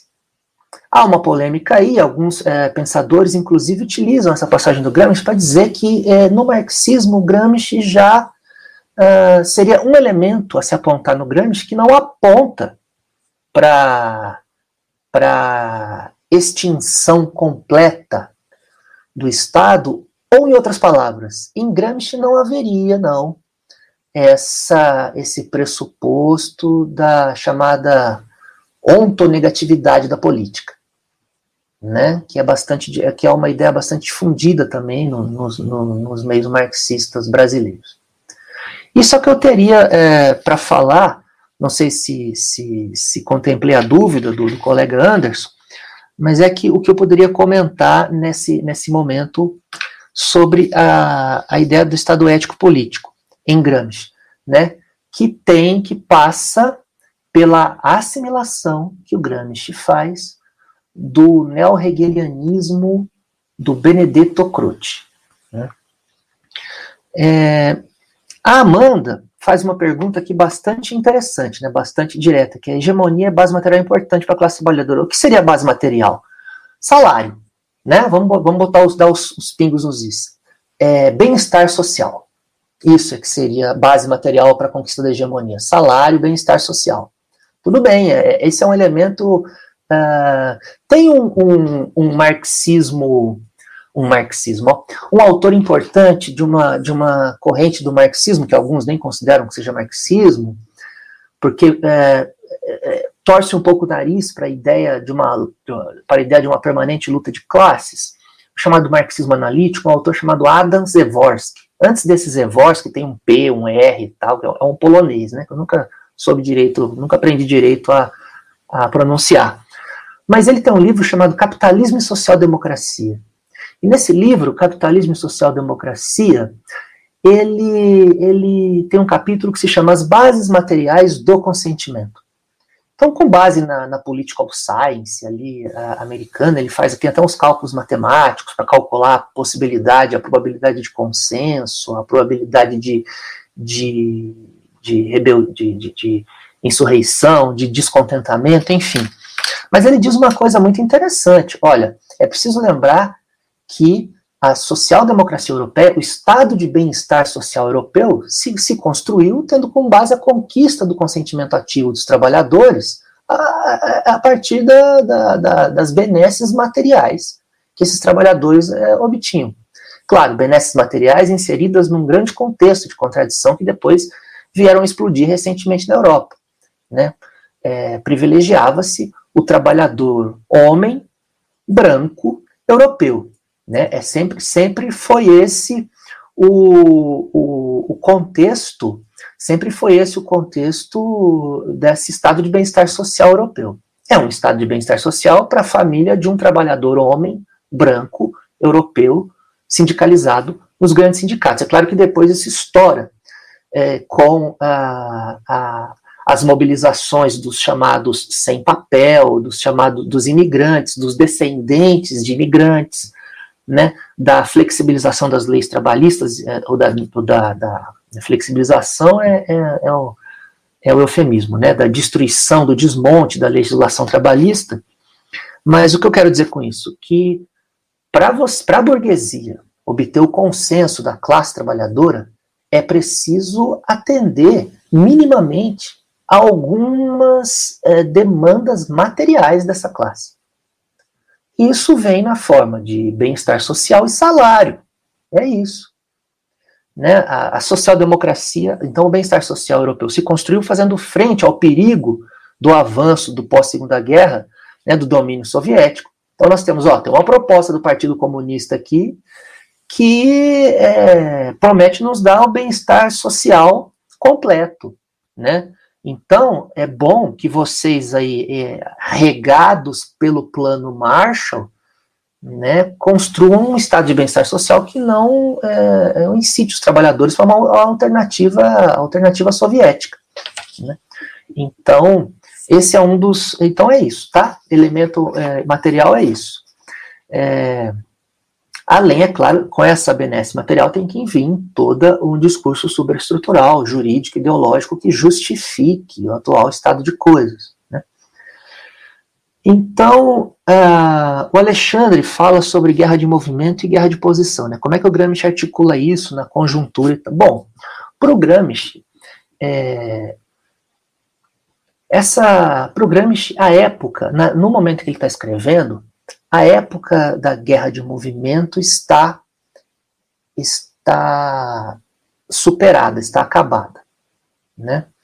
É, o que é a guerra de posição? O que é a guerra de movimento? A guerra de movimento é a iniciativa de uma das classes, é a iniciativa da classe que quer tomar o poder e vê essa possibilidade de tomada do poder ao alcance. Né? Então, é, o movimento, a guerra do movimento em si, a guerra de movimento em si, é, no, no, pressuposto da guerra de movimento está incluído o momento, é, está incluído como protagonista o momento da tomada do poder. É investir contra o poder político, é investir diretamente contra o poder político é, da burguesia, é, tendo no horizonte a possibilidade da tomada do poder. Isso é a guerra de movimento. É, a partir das derrotas das revoluções no Ocidente, uma das quais o próprio Gramsci viveu, né, na, na Itália, o Biênio Vermelho, né, é, naquele contexto em que apenas a Revolução Soviética e a duríssimas penas foi bem sucedida, é, o Gramsci, a partir da sequência de derrotas na Europa Ocidental, né, na Alemanha, na Itália, o Gramsci enxerga que é um novo momento de relação de forças. A guerra de posição. O que é então a guerra de posição? É aquela posição para a qual o mais fraco na relação de forças ele é empurrado. Guerra de posição não é uma estratégia de livre opção. Ah, acho melhor, vamos fazer guerra de posição. Não. As condições da luta são impostas por quem é mais forte. A guerra de posição é um momento de é, recuar um pouco, ou pelo menos manter as posições, manter firme é, alguns momentos, alguns entrincheiramentos da classe trabalhadora. A guerra de posição, ela é uma forma de resistência, né? E de lento de, de uma lenta conquista de posições quando ela se faz possível. O Gramsci tira, né, como a gente sabe, o Gramsci tira essa, essa, essa metáfora da guerra de posição, guerra de movimento, da, da, da tática militar na Primeira Guerra Mundial, né, que de uma guerra de movimento uh, passa rapidamente para uma guerra de posições com os inimigos entrincheirados e daí um, anos se arrastam sem que ninguém é, sem que ninguém é, é, consiga tomar uma iniciativa, consiga aumentar muito o poder, a, a sua posição, consiga, a, consiga, consiga muitas vantagens na sua posição, seja de um lado, seja de outro. A guerra de movimento, ela inclui, repetindo, um pressuposto da possibilidade da tomada do poder. Pode ser derrotada, mas inclui esse horizonte. Né? A guerra de movimentos é um momento de fortalecimento. A guerra de posições, a guerra de posição, é um momento de fortalecimento das posições atuais dos grupos subalternos. Evitar o máximo possível recuos maiores e preservar um acúmulo e tentar a, a, acumular forças para um momento em que, eventualmente, a guerra de movimento, que é, traduzindo em miúdos, um processo de tomada do poder, se apresente como viável. Né? Então, é, momento histórico, digamos assim, que começa com a derrota das revoluções no Ocidente, é, uma, é, uma, é um momento de guerra de posição. Como é que o Gramsci traduz a guerra de posição? Como é que o Gramsci e, e, e, e a Terceira Internacional traduzem, é, ou como é que o Partido Comunista da Itália, a partir é, da, dos debates da Terceira Internacional, traduz, assimila um momento de guerra de posição? É a política da frente única. Né? A política da frente única é aquele momento entre, a partir do terceiro congresso né, da, da Internacional, se não me engano, em 1921, em que se estabelece o princípio da frente única, que, que também cada partido comunista nos seus países, às vezes, não, não houve uma homogeneidade de, de interpretação do que, o que é esse raio de frente única, o que é esse raio de frente ampla, enfim, cada um entende mais ou menos é, é, de um jeito é, a coisa vai mais ou menos homogeneamente, ou mais para menos que para mais, mas no Partido Comunista da Itália, o Gramsci entende como a política de frente única, como um momento de fortalecimento de posições da classe trabalhadora. Bom, não há possibilidade de tomada do poder, certo? Certo. Não há possibilidade de uma luta dinâmica pela tomada do poder. Isso seria suicídio, certo? Gramsci considera certo. Então vamos é, partir para a tática do entrincheiramento. A política da frente única do Partido Comunista, proposta insistentemente pelo Gramsci, foi uh, essa forma concreta de se colocar em prática o princípio da guerra de posição. É, não necessariamente uma se define por ser armada, no caso da guerra de movimento, e a outra se define por ser sem armas, né? Não necessariamente nós possamos, podemos. Existem, existe longa guerra de posição, que é uma guerra armada, que é como eu veria, por exemplo, a, a, a, a guerrilha colombiana, as Farc na Colômbia.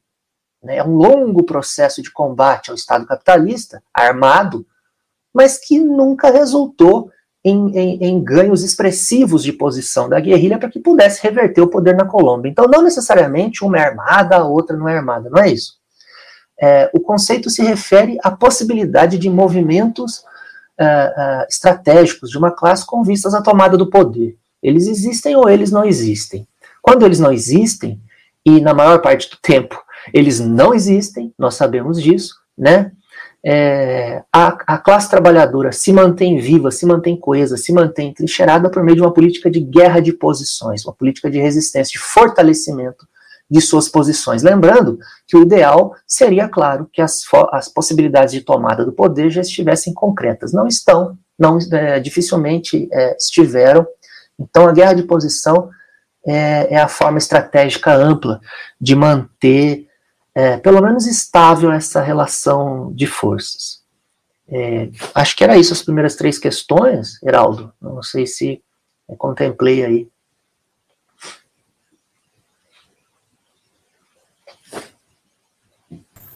É, com certeza, professor. É, contemplou sim. É, bem, antes de passarmos para o segundo bloco, é mostrar para vocês aqui a capa do livro do Leandro, foi publicado pela editora Autores Associados. Autores Associados. Tudo bem?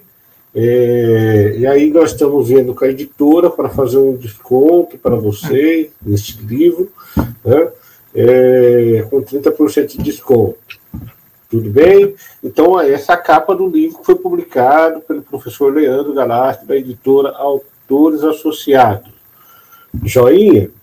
E nós colocamos no chat aqui o link né, da editora.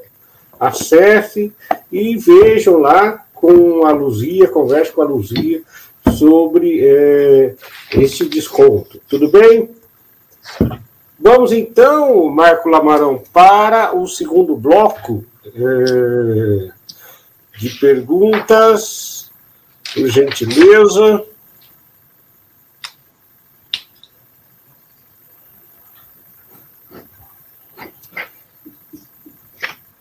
A primeira pergunta do segundo bloco é da Nelly Varanda. Como explicar, na perspectiva gramsciana, o alinhamento dos grupos populares com partidos de direita? Então, a primeira pergunta do bloco 2, da Nelly Varanda. Tudo bem, professor? Sim, sim. Joinha Lamarão. Segunda questão, por gentileza. Bloco 2, José Arturo. Professor, estamos em um capitalismo pós-industrial. Muitos Ubers pensam ser empreendedores. E também categorias de servidores públicos não se reconhecem na luta de classes. Como gerir isso?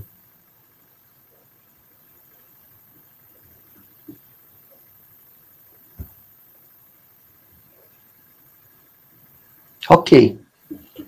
Ótimo. Para a próxima, terceira pergunta do bloco 2. Flávio Scaglione, é, o desenvolvimento do neoliberalismo no Brasil pode ser considerado um novo bloco histórico, uma vez que impõe novos conteúdos econômicos, sociais e formas ético-políticas?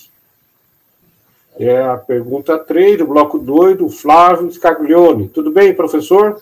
Tudo bem. Ótimo, então. Muito obrigado. É, vamos para as questões. É, obrigado pelas questões.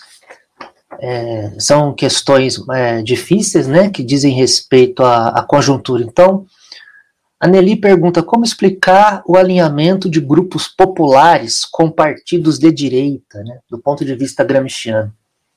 Bom, é um, é um problema. Eu, é, numa leitura gramsciana, tentando fazer uma leitura gramsciana, que não, não seria nem só gramsciana em si, eu diria que nós precisamos fazer uma diferença entre tática e estratégia. É, vamos é, imaginar é, o alinhamento de grupos populares com partidos de direita. Assim, é, mesmo é, alinhamentos de grupos populares com partidos de direita, ele, assim, é, é, considerando que não são partidos é, nomeadamente, reiteradamente, reivindicativamente, esses partidos neofascistas, esses grupos neofascistas, né? Eu estou imaginando aqui que você esteja se referindo ao PSDB como partidos de direita e tal. É, e, e, como exemplo, os últimos acontecimentos, né, das manifestações no Brasil. Olha, eu acho que nós é, precisamos é, analisar isso com muita sensibilidade, com muito sangue frio é, teórico, se não prático, né? Mas a... existe uma diferença, como eu estava dizendo, entre tática e estratégia. Qual é a diferença entre tática e estratégia? Nós, vamos, não vamos nem falar de partidos, mas para dar um exemplo para o que eu estou falando, nós uh, numa leitura gramsciana, devemos ser antirreformistas. É, o que é o reformismo? Né? É, o reformismo ele é uma estratégia que prevê conciliação das classes antagônicas e por esse meio uma anulação, uh, uma contenção da luta de classes. E, por consequência, uh, ele é conservador com relação à manutenção do status quo. Isso significa que nós devemos ser contra as reformas? Uh, devemos ser. Bom, não, né? Aumento de salário, vamos falar até de coisas que nem são reformas, né? como uh, a reajuste salarial, reivindicar melhores condições de trabalho. A relação de forças hoje é tal que nós estamos uh, limitados, em termos de força, a reivindicar coisas que nem no campo reformista entram. Né? Então, nós devemos ter sensibilidade prática para o que é tático, para o que é estratégico. É tático agora? É um movimento tático participar de grandes, é, de uma grande frente democrática contra o fascismo? Eu diria que é. E nós sabemos que uma grande frente democrática contra o fascismo inclui é, o que você está chamando aqui de partidos de direita, ou, o que você está chamando não, inclui o que são partidos de direita, neoliberais, o PSDB, por exemplo, nosso principal exemplo aqui. Né? É claro que é duro de engolir. Né? É claro que nós não devemos nos esquecer do golpismo de todos esses grupos. Mas, taticamente, é um passo importante essa, essa grande essa grande movimento, essa, essa, vamos botar entre aspas, frente ampla antifascista, taticamente, é um movimento importante é, do qual nós não podemos uh, nos eximir. Sem nunca conciliar com uh, interesses programáticos desses partidos. Essa é a diferença entre, entre tática e estratégia. Vamos, a luta por reformas ela é tática para o Gramsci, para o marxismo revolucionário. Né? A luta por reformas ela é tática, ela não é estratégica é, ela seria estratégica, é, ou nós cairíamos no reformismo propriamente dito se aceitássemos conciliações permanentes de classe. Se é, aceitássemos o abandono do princípio da luta de classe, que não é nem, do nosso ponto de vista, não é nem um princípio, é uma, é uma imposição material histórica. Né? Então, eu faço esse paralelo. Nós não, nós não vamos recusar reforma porque são reformas, porque, porque ficamos com medo de ser reformistas. Não. É, nós precisamos é não uh, atuar estrategicamente como reformistas. Estrategicamente, o reformismo bota no limite da sua atuação a manutenção do Estado capitalista, via demanda por reformas sociais. Nós devemos demandar reformas sociais também, mas sem o horizonte estratégico de, de reprodução do Estado capitalista. Ah, mas como é que faz isso na prática? Como é que faz isso na prática?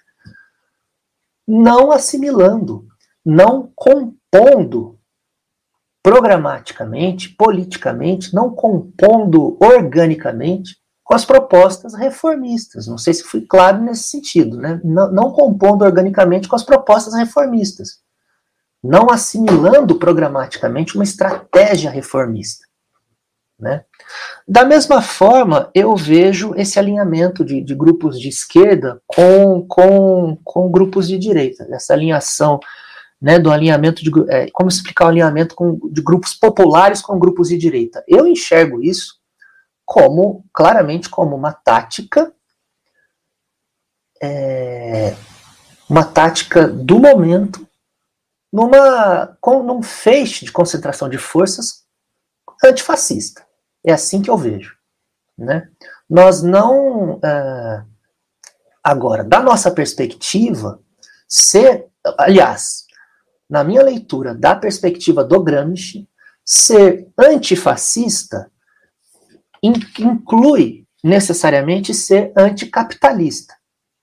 Então, podemos marchar nas ruas, podemos engrossar as fileiras populares do antifascismo, mas programaticamente permanecendo como anticapitalistas, né? permanecendo como, uh, per, gramscianamente, permanecendo uma perspectiva de superação uh, do capitalismo.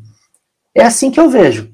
Isso faz parte da, da, da guerra de posição isso faz parte da guerra de posição, né?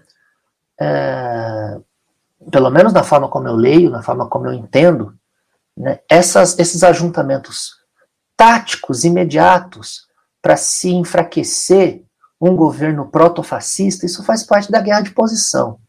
Né? faz parte dos preços pagos, pela, do preço pago pela guerra de posição que nos é imposta. Né? É, outro colega pergunta sobre os Ubers não se reconhecem na luta de classes, né, e servidores também não se reconhecem na luta de classes. Como gerir isso? Bom, é, as condições materiais, primeiro que dificilmente é, eles vão se. É, muita, muitas dessas categorias, é, dificilmente, maior, no momento, muitos elementos dessas categorias, muitos integrantes dessas categorias vão se reconhecer como trabalhadores, né, como no âmbito de luta de classe. Nem, nem, a gente não está conseguindo nem convencer o operário de fábrica disso, né, o clássico operário de fábrica.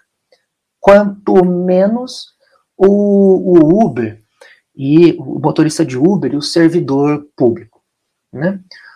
O motorista de Uber, por exemplo. É... E aí eu gostaria de emendar no neoliberalismo como um novo bloco histórico, se é ou não. Eu gostaria de emendar nisso.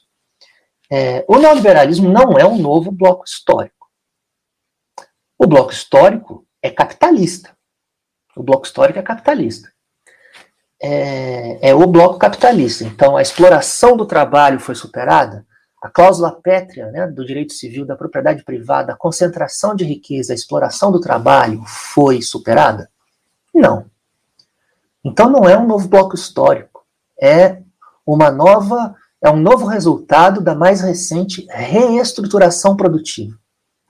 É, a reestruturação produtiva ela é uma, uma intensificação nas formas de acumulação que tem como objetivo aumentar a obtenção de lucros ou estancar a redução de lucros.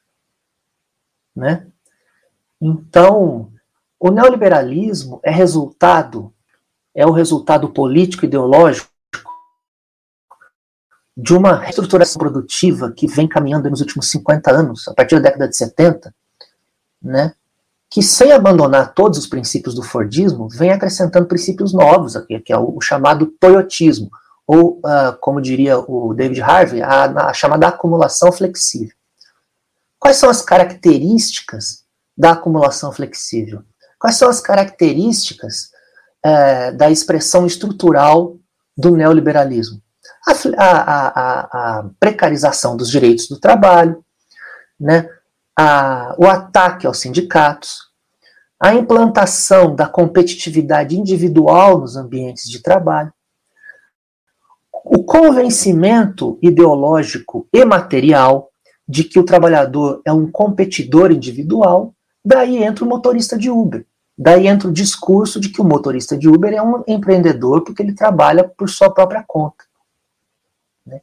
E não é o caso, porque o motorista de Uber não. Nós sabemos né, que não é o caso, porque o motorista de Uber não trabalha por sua própria conta, ele trabalha como empregado do Uber, né, que lhe devolve menos da metade, bem menos da metade do valor das corridas, etc. Eu acho que esse tipo de. No caso do motorista de Uber, talvez é, seja um contexto mais pró, próximo de visualizar, porque é o que está acontecendo com os entregadores de aplicativos. Né? Existe um movimento, nós sabemos, entre os entregadores de aplicativo, capitaneado pelo Galo, né, que é o entregador lá de São Paulo, um movimento no qual, é, premidos pela evidência material da sua exploração, eles, uma parte deles está se organizando e está dizendo, olha, empreendedor coisa nenhuma, a gente, é, a gente é, tira o nosso cor esses aplicativos. Nós somos empregados precarizados né, da indústria de aplicativos. Então, um pouco dessa, desse, dessa intuição de ser explorado já está uh, se concretizando numa forma incipiente de organização política, que é a dos entregadores, sobretudo lá em São Paulo. Né? Eu colocaria o motorista de Uber nesse padrão de análise. Né?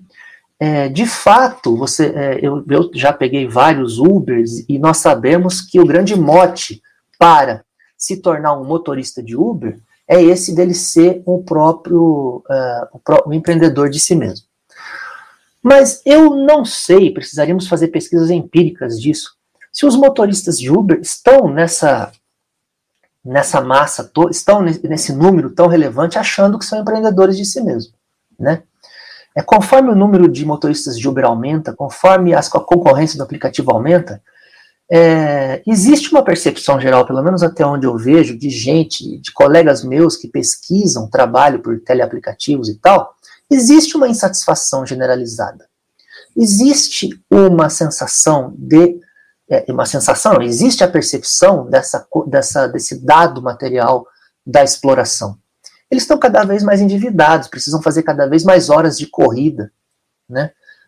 Então, se mistura aí a intuição de um dado, a intuição de uma situação de exploração com uma, um, um próprio conform, com um elemento de autoconformismo, de que pelo menos eu estou tentando ser um empreendedor de mim mesmo. Essa ideia do empreendedor de si mesmo é um elemento ideológico central, né, um dos elementos ideológicos centrais, o que agora autores, é, é, o Dardot e Laval, que são autores Foucaultianos, mas é, que escreveram um livro a respeito disso, né, da, da, da ideologia, da forma de vida no, no, neoliberalismo. Mas eu acho que o título que eles deram, apesar de, apesar não, né, é, é, não sejamos dogmáticos, eles são Foucaultianos e têm uma uma, uma concepção, eles deram um título para o seu livro, um título muito interessante, que é A Nova Razão do Mundo. Então é uma coisa que está profundamente ideologicamente arraigada, são princípios arraigados nesses indivíduos que não se sentem como parte de um grupo maior de interesse, não se sentem como parte de uma classe social, pelo menos corporativamente que seja, como parte de um grande grupo econômico de interesse. A ideologia do empreendedor de si mesmo, ela não aparece só nos aplicativos, né? ela está presente hoje numa gama, em, em, todo um contingente dos grupos subalternos. É, um dos elementos que a gente sabe que colabora muito para isso é a, ideologia do neopentecostalismo, né? essa teologia da prosperidade, né? e que eles fazem acontecer nas suas redes internas de contatos, né? Então, eu diria que é, apenas um trabalho, um trabalho de intervenção, de abordagem, é necessário encontrar alguma forma de se abordar, de se solidarizar com os trabalhadores de aplicativos. Eu não diria que eles, que nenhum deles, eu não diria que predominantemente eles não se veem como explorados, ou todos se veem como empreendedores de si mesmos. Eu diria mais, é, chutando aqui, né, com, lendo é, alguma coisa que publicam por aí sobre pesquisa empírica sobre eles, eu diria que existe uma insatisfação generalizada, mas uma ainda impossibilidade de organização. Né?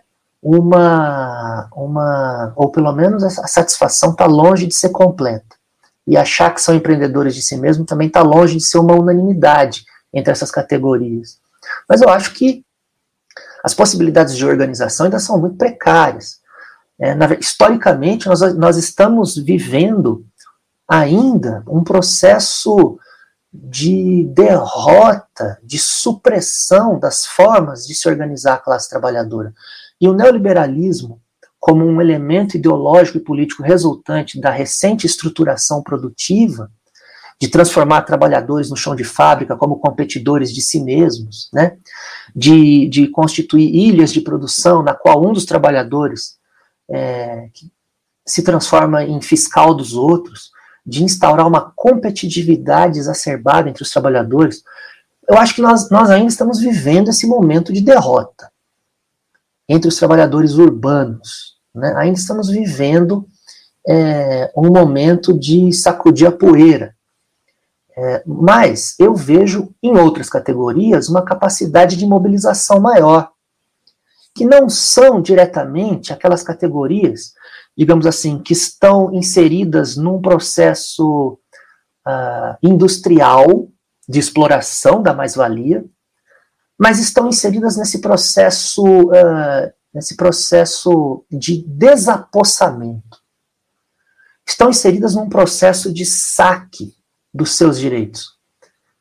Estão inseridas num processo de saque do grande capital financeiro imperialista, do, de saque das terras para produção, de saque dos imóveis para especulação, de saque das poupanças estatais para, para a Previdência.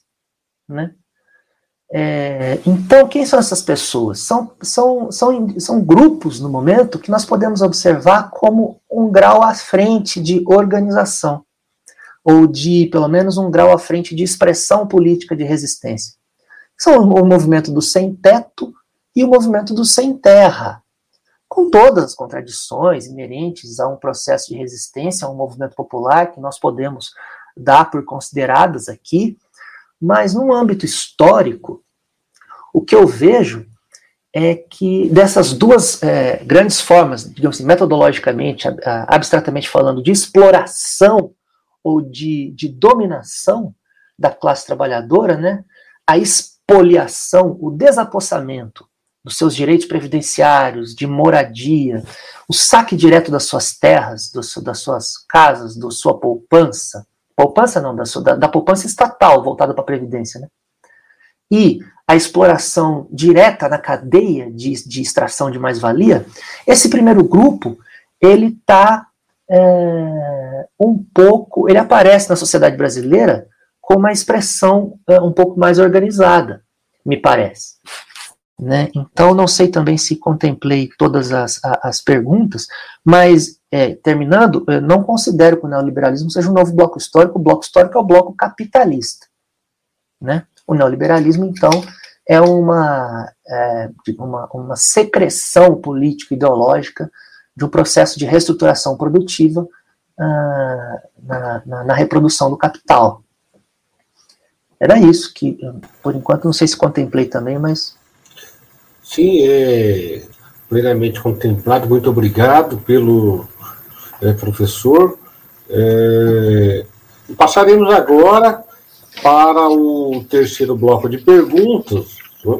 E após o bloco de perguntas, eu farei novamente aí os informes, darei novamente os informes de atividades. Tudo bem?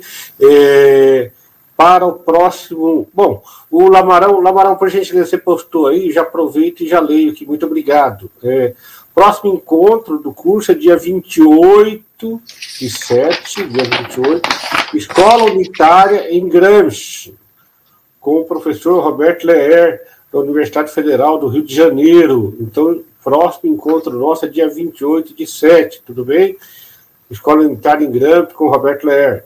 É, mais algum comunicado aí, é, Lamarão? Tá, vamos para o bloco 3, então, por gentileza.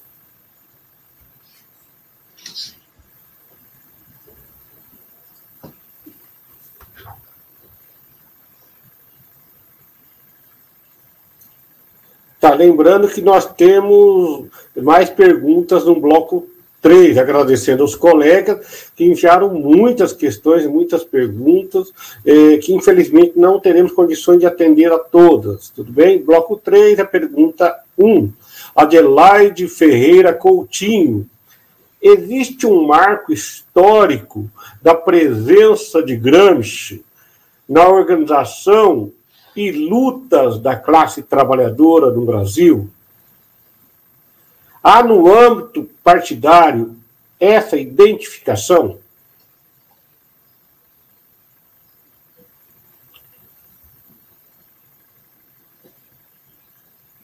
Ok. Tudo bem? Ótimo. Uhum. A próxima. Tá, pergunta 2, do Renato Fernandes. Boa noite, Leandro. Será que os conselhos podem ser pensados hoje como uma frente de movimentos sociais? Como as assembleias populares na Argentina em 2001, por exemplo? Como pensarmos na estratégia de poder hoje? É a pergunta do Renato Fernandes. Tudo bem? Tudo bem. Joia. Lamarão, para a terceira pergunta, por favor.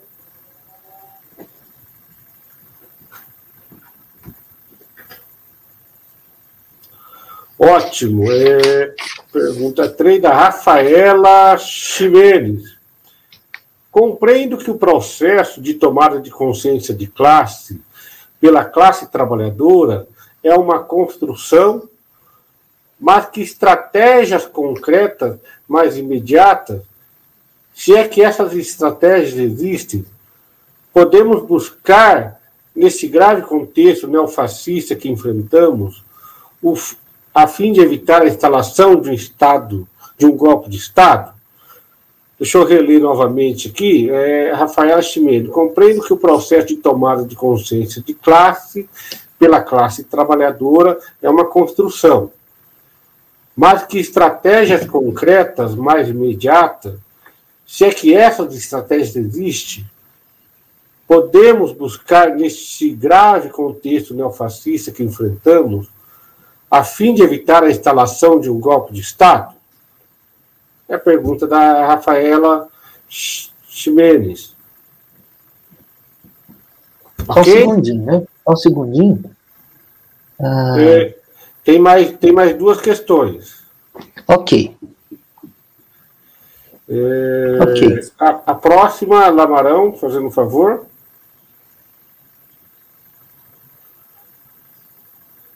É a pergunta 4 da Simone Flash, da Universidade Estadual de Ponta Grossa. Tendo em vista a ingerência do governo federal na organização e composição dos conselhos, como podemos colaborar na luta hegemônica em prol dos interesses da classe trabalhadora?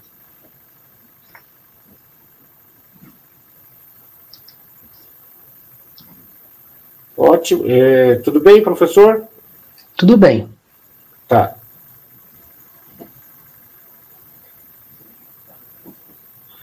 A próxima, quinta pergunta. É João Pascoal dos Santos. O Fordismo e o terrorismo são estratégias de apagamento da luta de classes. Como isso reverbera na reforma trabalhista sob Temer e contra a classe trabalhadora?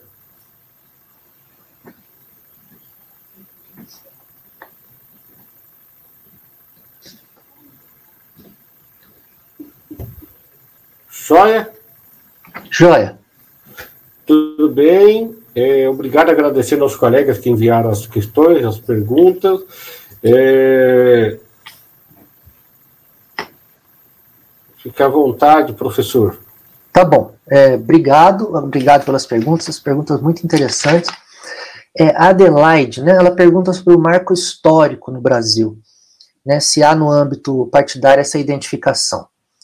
Tem um marco histórico, claro, sim, do Gramsci no Brasil, é, a partir da. Alguns intelectuais já faziam referências a, ao, ao, líder político Gramsci na Itália, né, mas é, antes da década de 50 ou 60, mas é, o Gramsci era conhecido como um líder do Partido Comunista na Itália, e não se tinha conhecimento ainda das suas obras, né, que foram sendo editadas na Itália, primeiro pelo Togliatti, a partir do final dos anos 40. Né? Aqui no Brasil, nós temos a, a, a, a introdução de Gramsci, começa é, capitaneada pelo professor, também saudoso professor Carlos Nelson Coutinho. Né? As traduções do professor Carlos Nelson Coutinho são, começam ali no final da década de 60, não lembro o ano exato, e ele vai traduzir é, cinco dos seis livros iniciais que Togliatti é, produziu na Itália com os escritos é, gramscianos do Carce. Essas ideias do Gramsci é, é uma primeira edição da editora Civilização Brasileira e elas começam a, assim, num marco temporal, a influenciar, assim, é, no, por exemplo, em correntes internas do PT, ou mesmo uh, influenciar uh, o PT como um todo, se a gente pegar resoluções e congressos do PT desse período, nós vamos ver que existem muitas referências a conceitos gramscianos, embora nem sempre usadas é, rigorosa, de maneira mais teoricamente rigorosa, mas existem muitas referências, sim. A ideia de hegemonia, por exemplo, a ideia de, de um consenso popular, né? até a ideia da formação de uma vontade política nacional popular. Então, nós podemos dizer que um, um, marco histórico no Brasil em que o Gramsci é, desponta é ali final da década de 70, começo da década de 80, em que, ele, em, que aparece, por exemplo, debate nos jornais entre os, é, os primeiros leitores é, de Gramsci no Brasil, como Carlos Nelson Coutinho e um professor da USP, um professor conservador, inclusive, de perfil conservador, chamado Oliveiros Ferreira. Né, lá no, no, começo da década de 80 existe um debate que a Folha de São Paulo publicou é, a respeito da leitura que ambos fizeram dos cadernos do cárcere. O, o, o Oliveiros Ferreira, com a sua leitura conservadora, honesta, né, mas conservadora, e o Carlos Nelson Coutinho criticando as conclusões é, do professor Oliveiros Ferreira. É, então, em relação a outros autores, né, do espectro marxista aí, nós, uh, do espectro do, do, dos, do, dos herdeiros, né, da, do marxismo, os herdeiros mais importantes, o Gramsci é relativamente recente, se levarmos em consideração a época em que ele produziu e viveu. Né? Entra com força aí no debate brasileiro é, de forma significativa a partir de, de, da virada da década de 70 para 80. É, o meu colega, o Renato Fernandes, né, meu colega de pós-graduação na Unicamp, é, ele pergunta aqui se os conselhos hoje né, poderiam ser pensados como frente de movimentos sociais, como uh, na Argentina e nas uh, assembleias, por meio da formação de assembleias. Bom, é, eu diria, o Renato, diga-se de passagem, é um estudioso né, do, dos conselhos operários, mas eu diria que depende, né? A gente sabe que o, o conselhos de operários e soldados, ele, é, ou na época da União Soviética, e os conselhos de trabalhadores em geral, é, eles precisam, é, para ser assumidos, para ser considerados como tais, se desenvolver de uma forma, ou a classe trabalhadora deve pelejar, né, para desenvolvê-los de uma forma em que eles é, tomem e se autonomizam, se autonomizem em alguma proporção em relação ao poder de Estado. Né? É, o conselho, então, é o lugar onde os trabalhadores vão uh, deliberar a respeito de políticas, a respeito de iniciativas econômicas e políticas né, da, do seu município, da sua região, do seu bairro, num contexto, num contexto de desafio a ordem vigente, né? num contexto de autonomia, é, num contexto em que, desenvolvido as últimas consequências, representem uh, propriamente, representem até aquela condição de duplo poder, em que as decisões do Estado institucional, legal, são é, desobedecidas, em prol do cumprimento das decisões e deliberações realizadas em realizadas nos conselhos de trabalhadores. Então, é, se o movimento social, enfim, não, não pode ser considerado um conselho de, de trabalhadores, né? Eu acho que são é, coisas é, categoricamente diferentes, mas um movimento popular pode é, evoluir né, por meio de assembleias, por meio da sua auto-organização, o movimento popular pode evoluir para a formação de alguns conselhos de trabalhadores em determinadas regiões, em determinadas, é, é, em determinadas localidades. O conselho precisa de uma, de uma digamos assim, é, referência geográfica também, sobre a qual as decisões deliberadas pelo conselho vão atuar em detrimento da obediência ao Estado capitalista, né? Então depende, se eu acho que se o movimento social ele evolui para esse tipo de instituição própria, pode sim é, dar origem a conselhos, ainda que, ainda que conselhos ah, efêmeros, ainda que tenham existência efêmera. É, os conselhos, então, eles são isso que o Gramsci chama de uma possibilidade de instituições próprias da classe trabalhadora, né? Então, quando a gente fala de investir em instituições próprias da classe trabalhadora, o conselho é uma dessas instituições. Então, é, é isso que eu diria com relação a, essa questão. É aqui. A Rafaela pergunta é, o que fazer no contexto atual, né?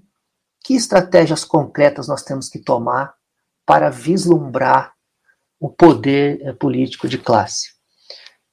Bom, é, nós estamos numa situação em que, a em que a organização política dos trabalhadores ela está ah, ela foi obrigada a recuar ainda mais. Ela foi em parte desmantelada.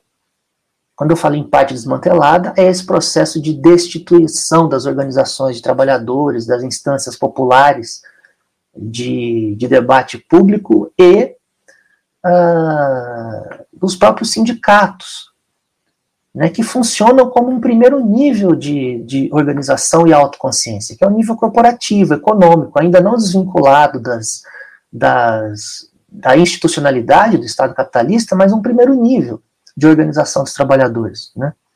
Então, nós estamos numa situação que precisamos reconhecer como acuada. Isso não significa que não tenhamos uma resistência a fazer. Né? Temos uma resistência a fazer do lugar em que nós estamos essa resistência, ela como que se traduz concretamente? É ir para a rua, é o povo na rua, com todos os protocolos de segurança sanitária, viu, gente? Mas é, essa é a resistência possível, né? É ir para a rua e combater na rua esse atual estado de coisas. É tentar formar pensando aqui no, no, no, horizonte ideal de um conselho de trabalhadores, é tentar formar organizações próprias que não se evaporem, que não se diluam a partir do momento que a passeata dispersou. Né? Comitês que continuem funcionando, tudo isso é muito importante para uma estratégia de resistência. Muito concretamente, para a nossa conjuntura, eu diria que o que se tem, o que nós temos de taticamente a fazer é engrossar as fileiras do antifascismo. Eu acho que nós precisamos engrossar as fileiras do antifascismo. Né? Ah, mas vai ter tucano lá. É... Pauta única. Fora Bolsonaro, antifascismo. Depois a luta continua. Né? Não tem, da posição em que nós nos encontramos agora, é o que está ao alcance das mãos é o que está ao alcance das mãos. Né? É povo na rua, com, uma, com a pauta unificada antifascista e anti-golpe, né? anti-aprofundamento do golpe, né? porque se a gente, é, é, se a gente tomar a iniciativa de um afastamento histórico um pouco mais longo, eu diria que nós estamos num grande processo golpista que começa lá em 2014, né, com o não reconhecimento da vitória da Dilma pelo PSDB, passa pela deposição da Dilma e, é, e depois passa pela intimidação do Supremo contra a liberação do Lula para ser candidato, até desaguar na eleição forçada do desse atual ser uh, decrépito que aí se encontra. Então, não é só revolução, não, né, gente, que tem um processo histórico alongado. Às vezes o golpismo também tem. Então, ah, eu acho que é essa estratégia que está ao nosso alcance. Né? Então, sobre a interferência do, do, governo federal na composição dos conselhos, né, como o Conselho de Saúde, por exemplo, como fazer? É que, na verdade, não é nesses conselhos que nós estamos pensando. Né? É, bom, podem, são conselhos que mantêm algum parentesco, claro, é, com o que nós estamos chamando aqui de conselhos. Mas é, o que nós estamos chamando aqui de conselhos são, é, desde o berço, desde o nascimento, e assim permanecem, instituições próprias dos trabalhadores. Né? É, comitês permanentes, assembleias permanentes de deliberação sobre o que fazer em determinada, um determinado espaço é, de convivência é, dos trabalhadores em relação a tudo, a, a, a vida e o desenvolvimento dos, dos conselhos de trabalhadores, tal como nós estamos considerando aqui, tal como, é, tal como é, se tornaram os conselhos de trabalhadores na Itália, é, no seu momento de ápice, de ocupação das fábricas, significa desobediência à institucionalidade vigente. Né? Então, não são esses conselhos aqui que, que fazem parte dos fóruns públicos de discussão, cujas demandas depois são levadas para o Estado. Né? É, não se trata desses conselhos, como o Conselho de Saúde. É, se trata de é, formas historicamente originais e próprias, só dos grupos trabalhadores, só da, das, das, classes trabalhadoras, que é, se, se expressam na desobediência à institucionalidade burguesa, à institucionalidade atual, né? que se expressa, é, o ápice dessa desobediência foi a ocupação de fábricas em Turim. Né? É, vamos, sei lá, podemos dar é, exemplos concretos, os conselhos uh, historicamente concretos, os conselhos revolucionários que começaram a surgir na Rússia soviética lá em 1900, na Rússia Soviética não, começaram a surgir na Revolução Russa de 1905, depois é, ressurgem na, no, no âmbito da Revolução Bolchevique. Então é desses conselhos né, que a gente está falando. Então, a interferência do governo federal na composição desse outro tipo de conselho, que também é chamado de conselho de trabalhadores, mas é uma instância institucionalizada, é, é lógico que isso é ruim e nós devemos nos posicionar contra, né? nós devemos atuar ah, nós devemos ser ativistas contrários a esse tipo de interferência, no âmbito dessa bandeira abrangente antifascista e pró-democracia. Pró-democracia liberal burguesa mesmo, né? É, antifascista, que é o que está ao nosso alcance agora reivindicar. É, mas conselhos uh, revolucionários são de outra natureza, são instituições próprias da classe trabalhadora, né, que uh, desobedecem à institucionalidade vigente. É, e sobre a, a, pergunta sobre o Fordismo e o Taylorismo, como é, isso reverbera na reforma trabalhista do Temer? Foi, foi essa pergunta ótima, né? Foi exatamente o que o Temer botou em prática.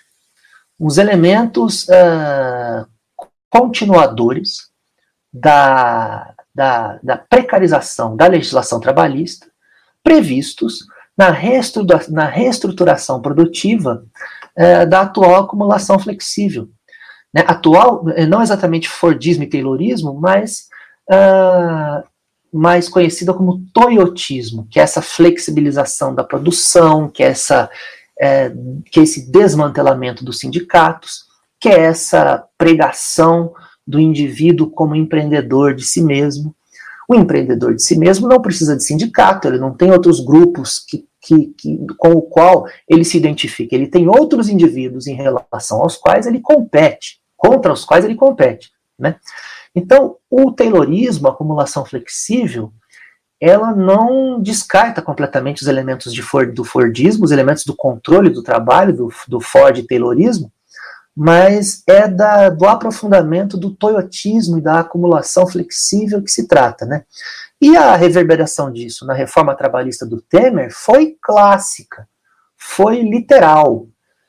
É desmantelamento dos direitos trabalhistas. É passar a enxergar o trabalhador como empresa de si mesmo, com todas as consequências é, que nós já vemos acontecer. Né?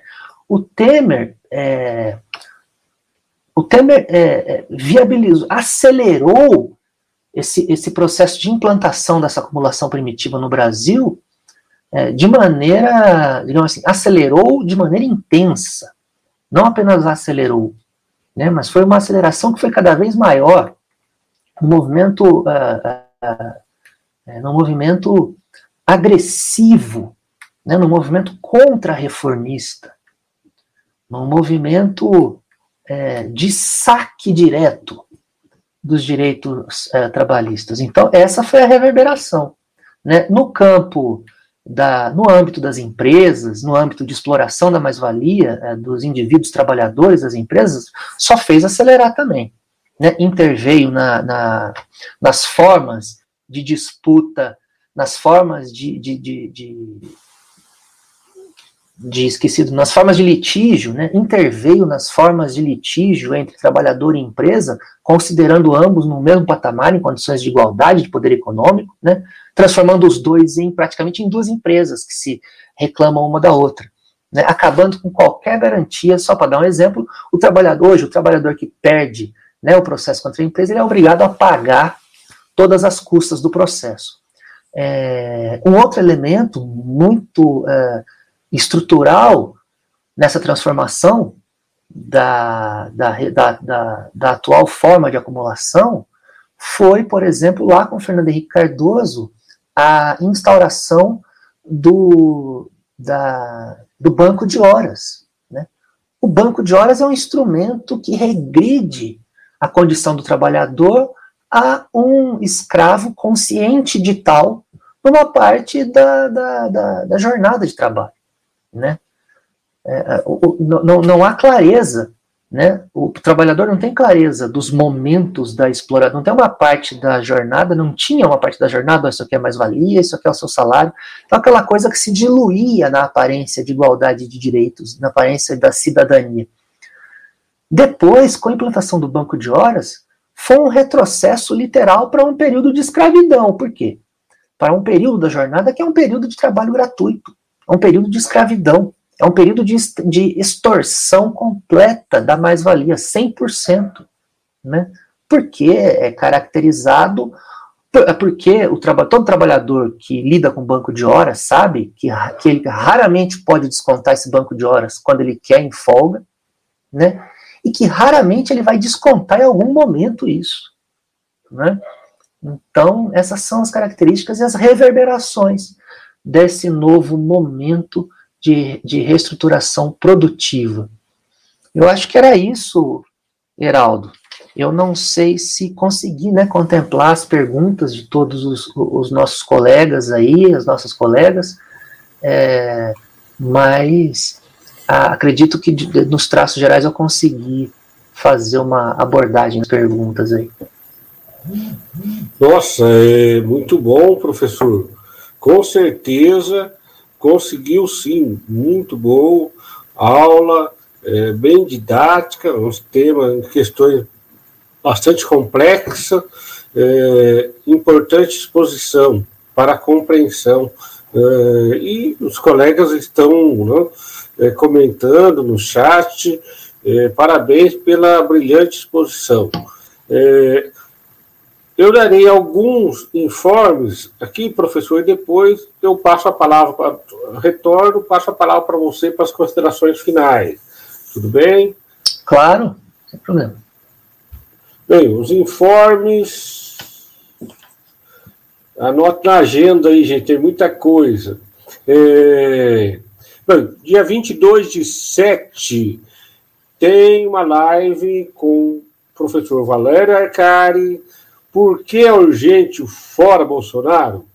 É, vai ter um expositor, na, na verdade é o debatedor, né, o Michelangelo Torres vai ser o debatedor é, desta, desta live, dessa temática. O professor Marco Lamarão será o mediador né, dessa importante atividade dia 22 de setembro, portanto, na véspera do dia 24, estaremos realizando este importante debate sobre a questão questões atuais e sobre o fora Bolsonaro, a importância do show Bolsonaro. Né? É isso, então, dia 22 de 7 às 19 horas, no canal do Extraeb. Ao próximo, Lamarão, por gentileza. É uma atividade organizada pelo grupo Labelu, né? É, que eles também estão lançando um canal no, no YouTube, é importante. Né? E a atividade é Lutas contra a Ditadura, três alternativas de esquerda, o PCdoB, VPR, POC, OCML. Vai ser amanhã a atividade, né, será amanhã às 19 horas. E a transmissão no canal do YouTube do Labelu. A professora é, Luciana Silva, histórico dele da União Oeste, a Tamires Brito, doutoranda pela Universidade Federal Fluminense, pesquisadora do Labelu, e a professora Andréa Cristina Santos, da UNEB. Importante atividade amanhã no canal do YouTube, né, do Labelu, às 19 horas. A próxima, por gentileza, Lamarão. Tá, é, essa é importante atividade, crise Capitalismo e Pandemia, é o oitavo simpósio nacional de pesquisa Estado e Poder. O grupo coordenado pelo Gilberto Calil. Então vai ser do dia 2 de 8 a 3 de 8 e de 1 de 9 a 3 de 9, evento online, online, e será transmitido pelo canal é, do História e Poder também no, no YouTube, tudo bem? Então, as inscrições nós continu continuaremos divulgando é, em nossas redes sociais este importante evento aí, simpósio organizado pelo Grupo Estado e Poder é, da União Oeste. Próximo, por gentileza. Tá, a mesa redonda que vai ser realizada é, no dia 2 de agosto, sobre pandemia e agronegócio, é, do grupo, né, da atividade do oitavo simpósio, né, é, Crise, Capitalismo e Pandemia, organizado pela União Oeste, História e Poder da União Oeste. E Alain Rodrigo Campos Silva, do Fórum Popular da Natureza, e a Kelly Maforte, do é, Movimento dos Trabalhadores sem terra, do MST. Ótima. Próxima, por gentileza, Lamarão. Tá, aí uma mesa redonda, né, é, educação, precarização do trabalho e ensino remoto, com Amanda Moreira Silva, da UERJ, e com a Rivânia Moura, do ANDE, Sindicato, presidente do ANDE, será no dia 3 de 8 às 19h30. Também no canal do História e Poder. Né? Dia, e nós estaremos divulgando também essas atividades. É, no decorrer aí dos, dos próximos dias até a realização do evento. Dia 3 de 8 às 19h30. Por gentileza, Lamarão, próxima atividade. Tá, ok, já fomos, já comentamos. Ah, a reunião aberta do coletivo da revista História e Luta de Classe, dia 27 de 7 às 18 horas. Uma reunião aberta né, para participar desse coletivo aí. O contato, né? É, para quem se interessar, História e Luta de Classe, o e-mail, né? História e Luta de Classe, arroba uol.com.br. Tudo bem? Lamarão. E o Fora Bolsonaro, né, no dia 24, né, em todas né, pelo Brasil afora e pelo mundo. Né, é, acompanhe nas redes sociais, nós também estaremos divulgando pelos nossos canais né, os pontos de encontro, de protestos, fora Bolsonaro, no dia 24 de julho. Dia 24 de julho. É, e tem mais um evento, mais um evento que, eu, que é um curso de extensão organizado pelo Straeb e pela STEDBR da UFOPA sobre os educadores brasileiros. Vai ser em agosto, nós vamos divulgar o link também, já divulguei aqui, já foi divulgado aqui no nosso chat, os principais referências do pensamento educacional brasileiro desde a década de 30. Né? É um curso que inicia em agosto. Nós estaremos divulgando também amplamente, já estamos divulgando, aliás, nas nossas redes sociais.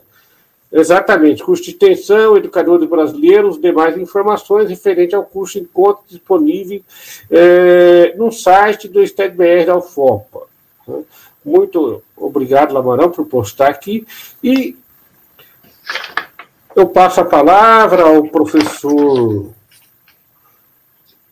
Leandro Galarte para fazer as considerações aí finais desta importante atividade de hoje, né, que compõe aí o nosso curso de extensão é, Antônio Gramsci. Né. Com a palavra, professor Leandro Galastre. Obrigado, Heraldo. É, bom, eu só, só para terminar, não, não tenho mais é, nada para me estender a respeito, né? Já, o pessoal também já tá, deve estar tá meio cansado, né? Eu queria então dizer que tô, é, fico muito lisonjeado com o convite. Meu Heraldo, é, queria agradecer você, o pessoal, o Gilberto, o Lamarão. É, eu fiquei, foi uma experiência muito gratificante. Né? Espero que eu tenha estado aí ao, alcance um pouco da mínimo que seja das expectativas.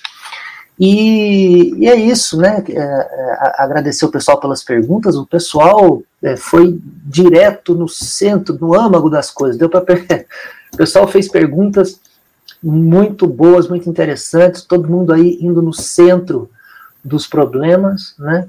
E agradeço por isso também e dizer que permaneço à, à disposição para eventuais atividades aí Tá? Agradeço mais uma vez pelo convite. Muito, é, valeu. Muito obrigado.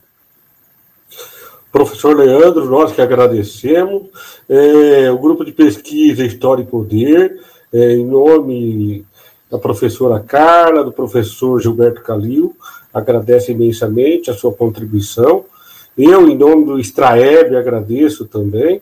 E o Lamosa, Rodrigo Lamosa, do LIEP, também agradece né, pela sua contribuição neste curso. Muito obrigado mesmo. Queremos agradecer aos colegas do chat, é, que participaram ativamente, com comentários, com perguntas, e pedir para que divulguem os nossos canais. Esses cursos que nós comentamos aqui, gente, nós estaremos divulgando nos nossos grupos, né?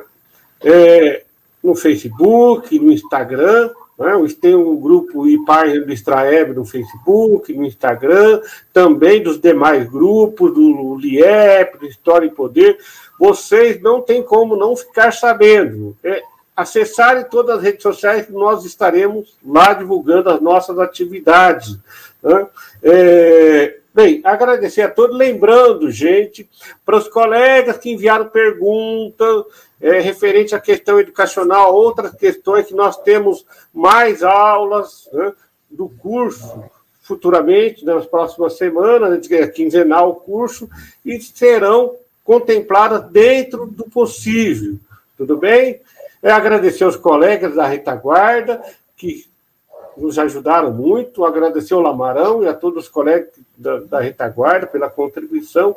Um muito obrigado mesmo. E mais uma questão, gente: inscreva-se nos nossos canais, divulgue o mesmo, divulgue os nossos vídeos, as atividades, que este é o objetivo dos nossos canais, contribuir com a formação da classe trabalhadora numa perspectiva de classe, né, é, visando a transformação social a, é, dessa sociedade de classe.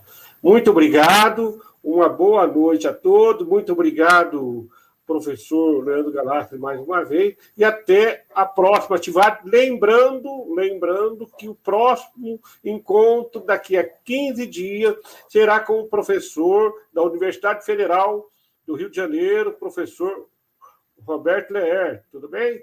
Um abração a todos, muito obrigado e até a próxima atividade, gente. Uma boa noite.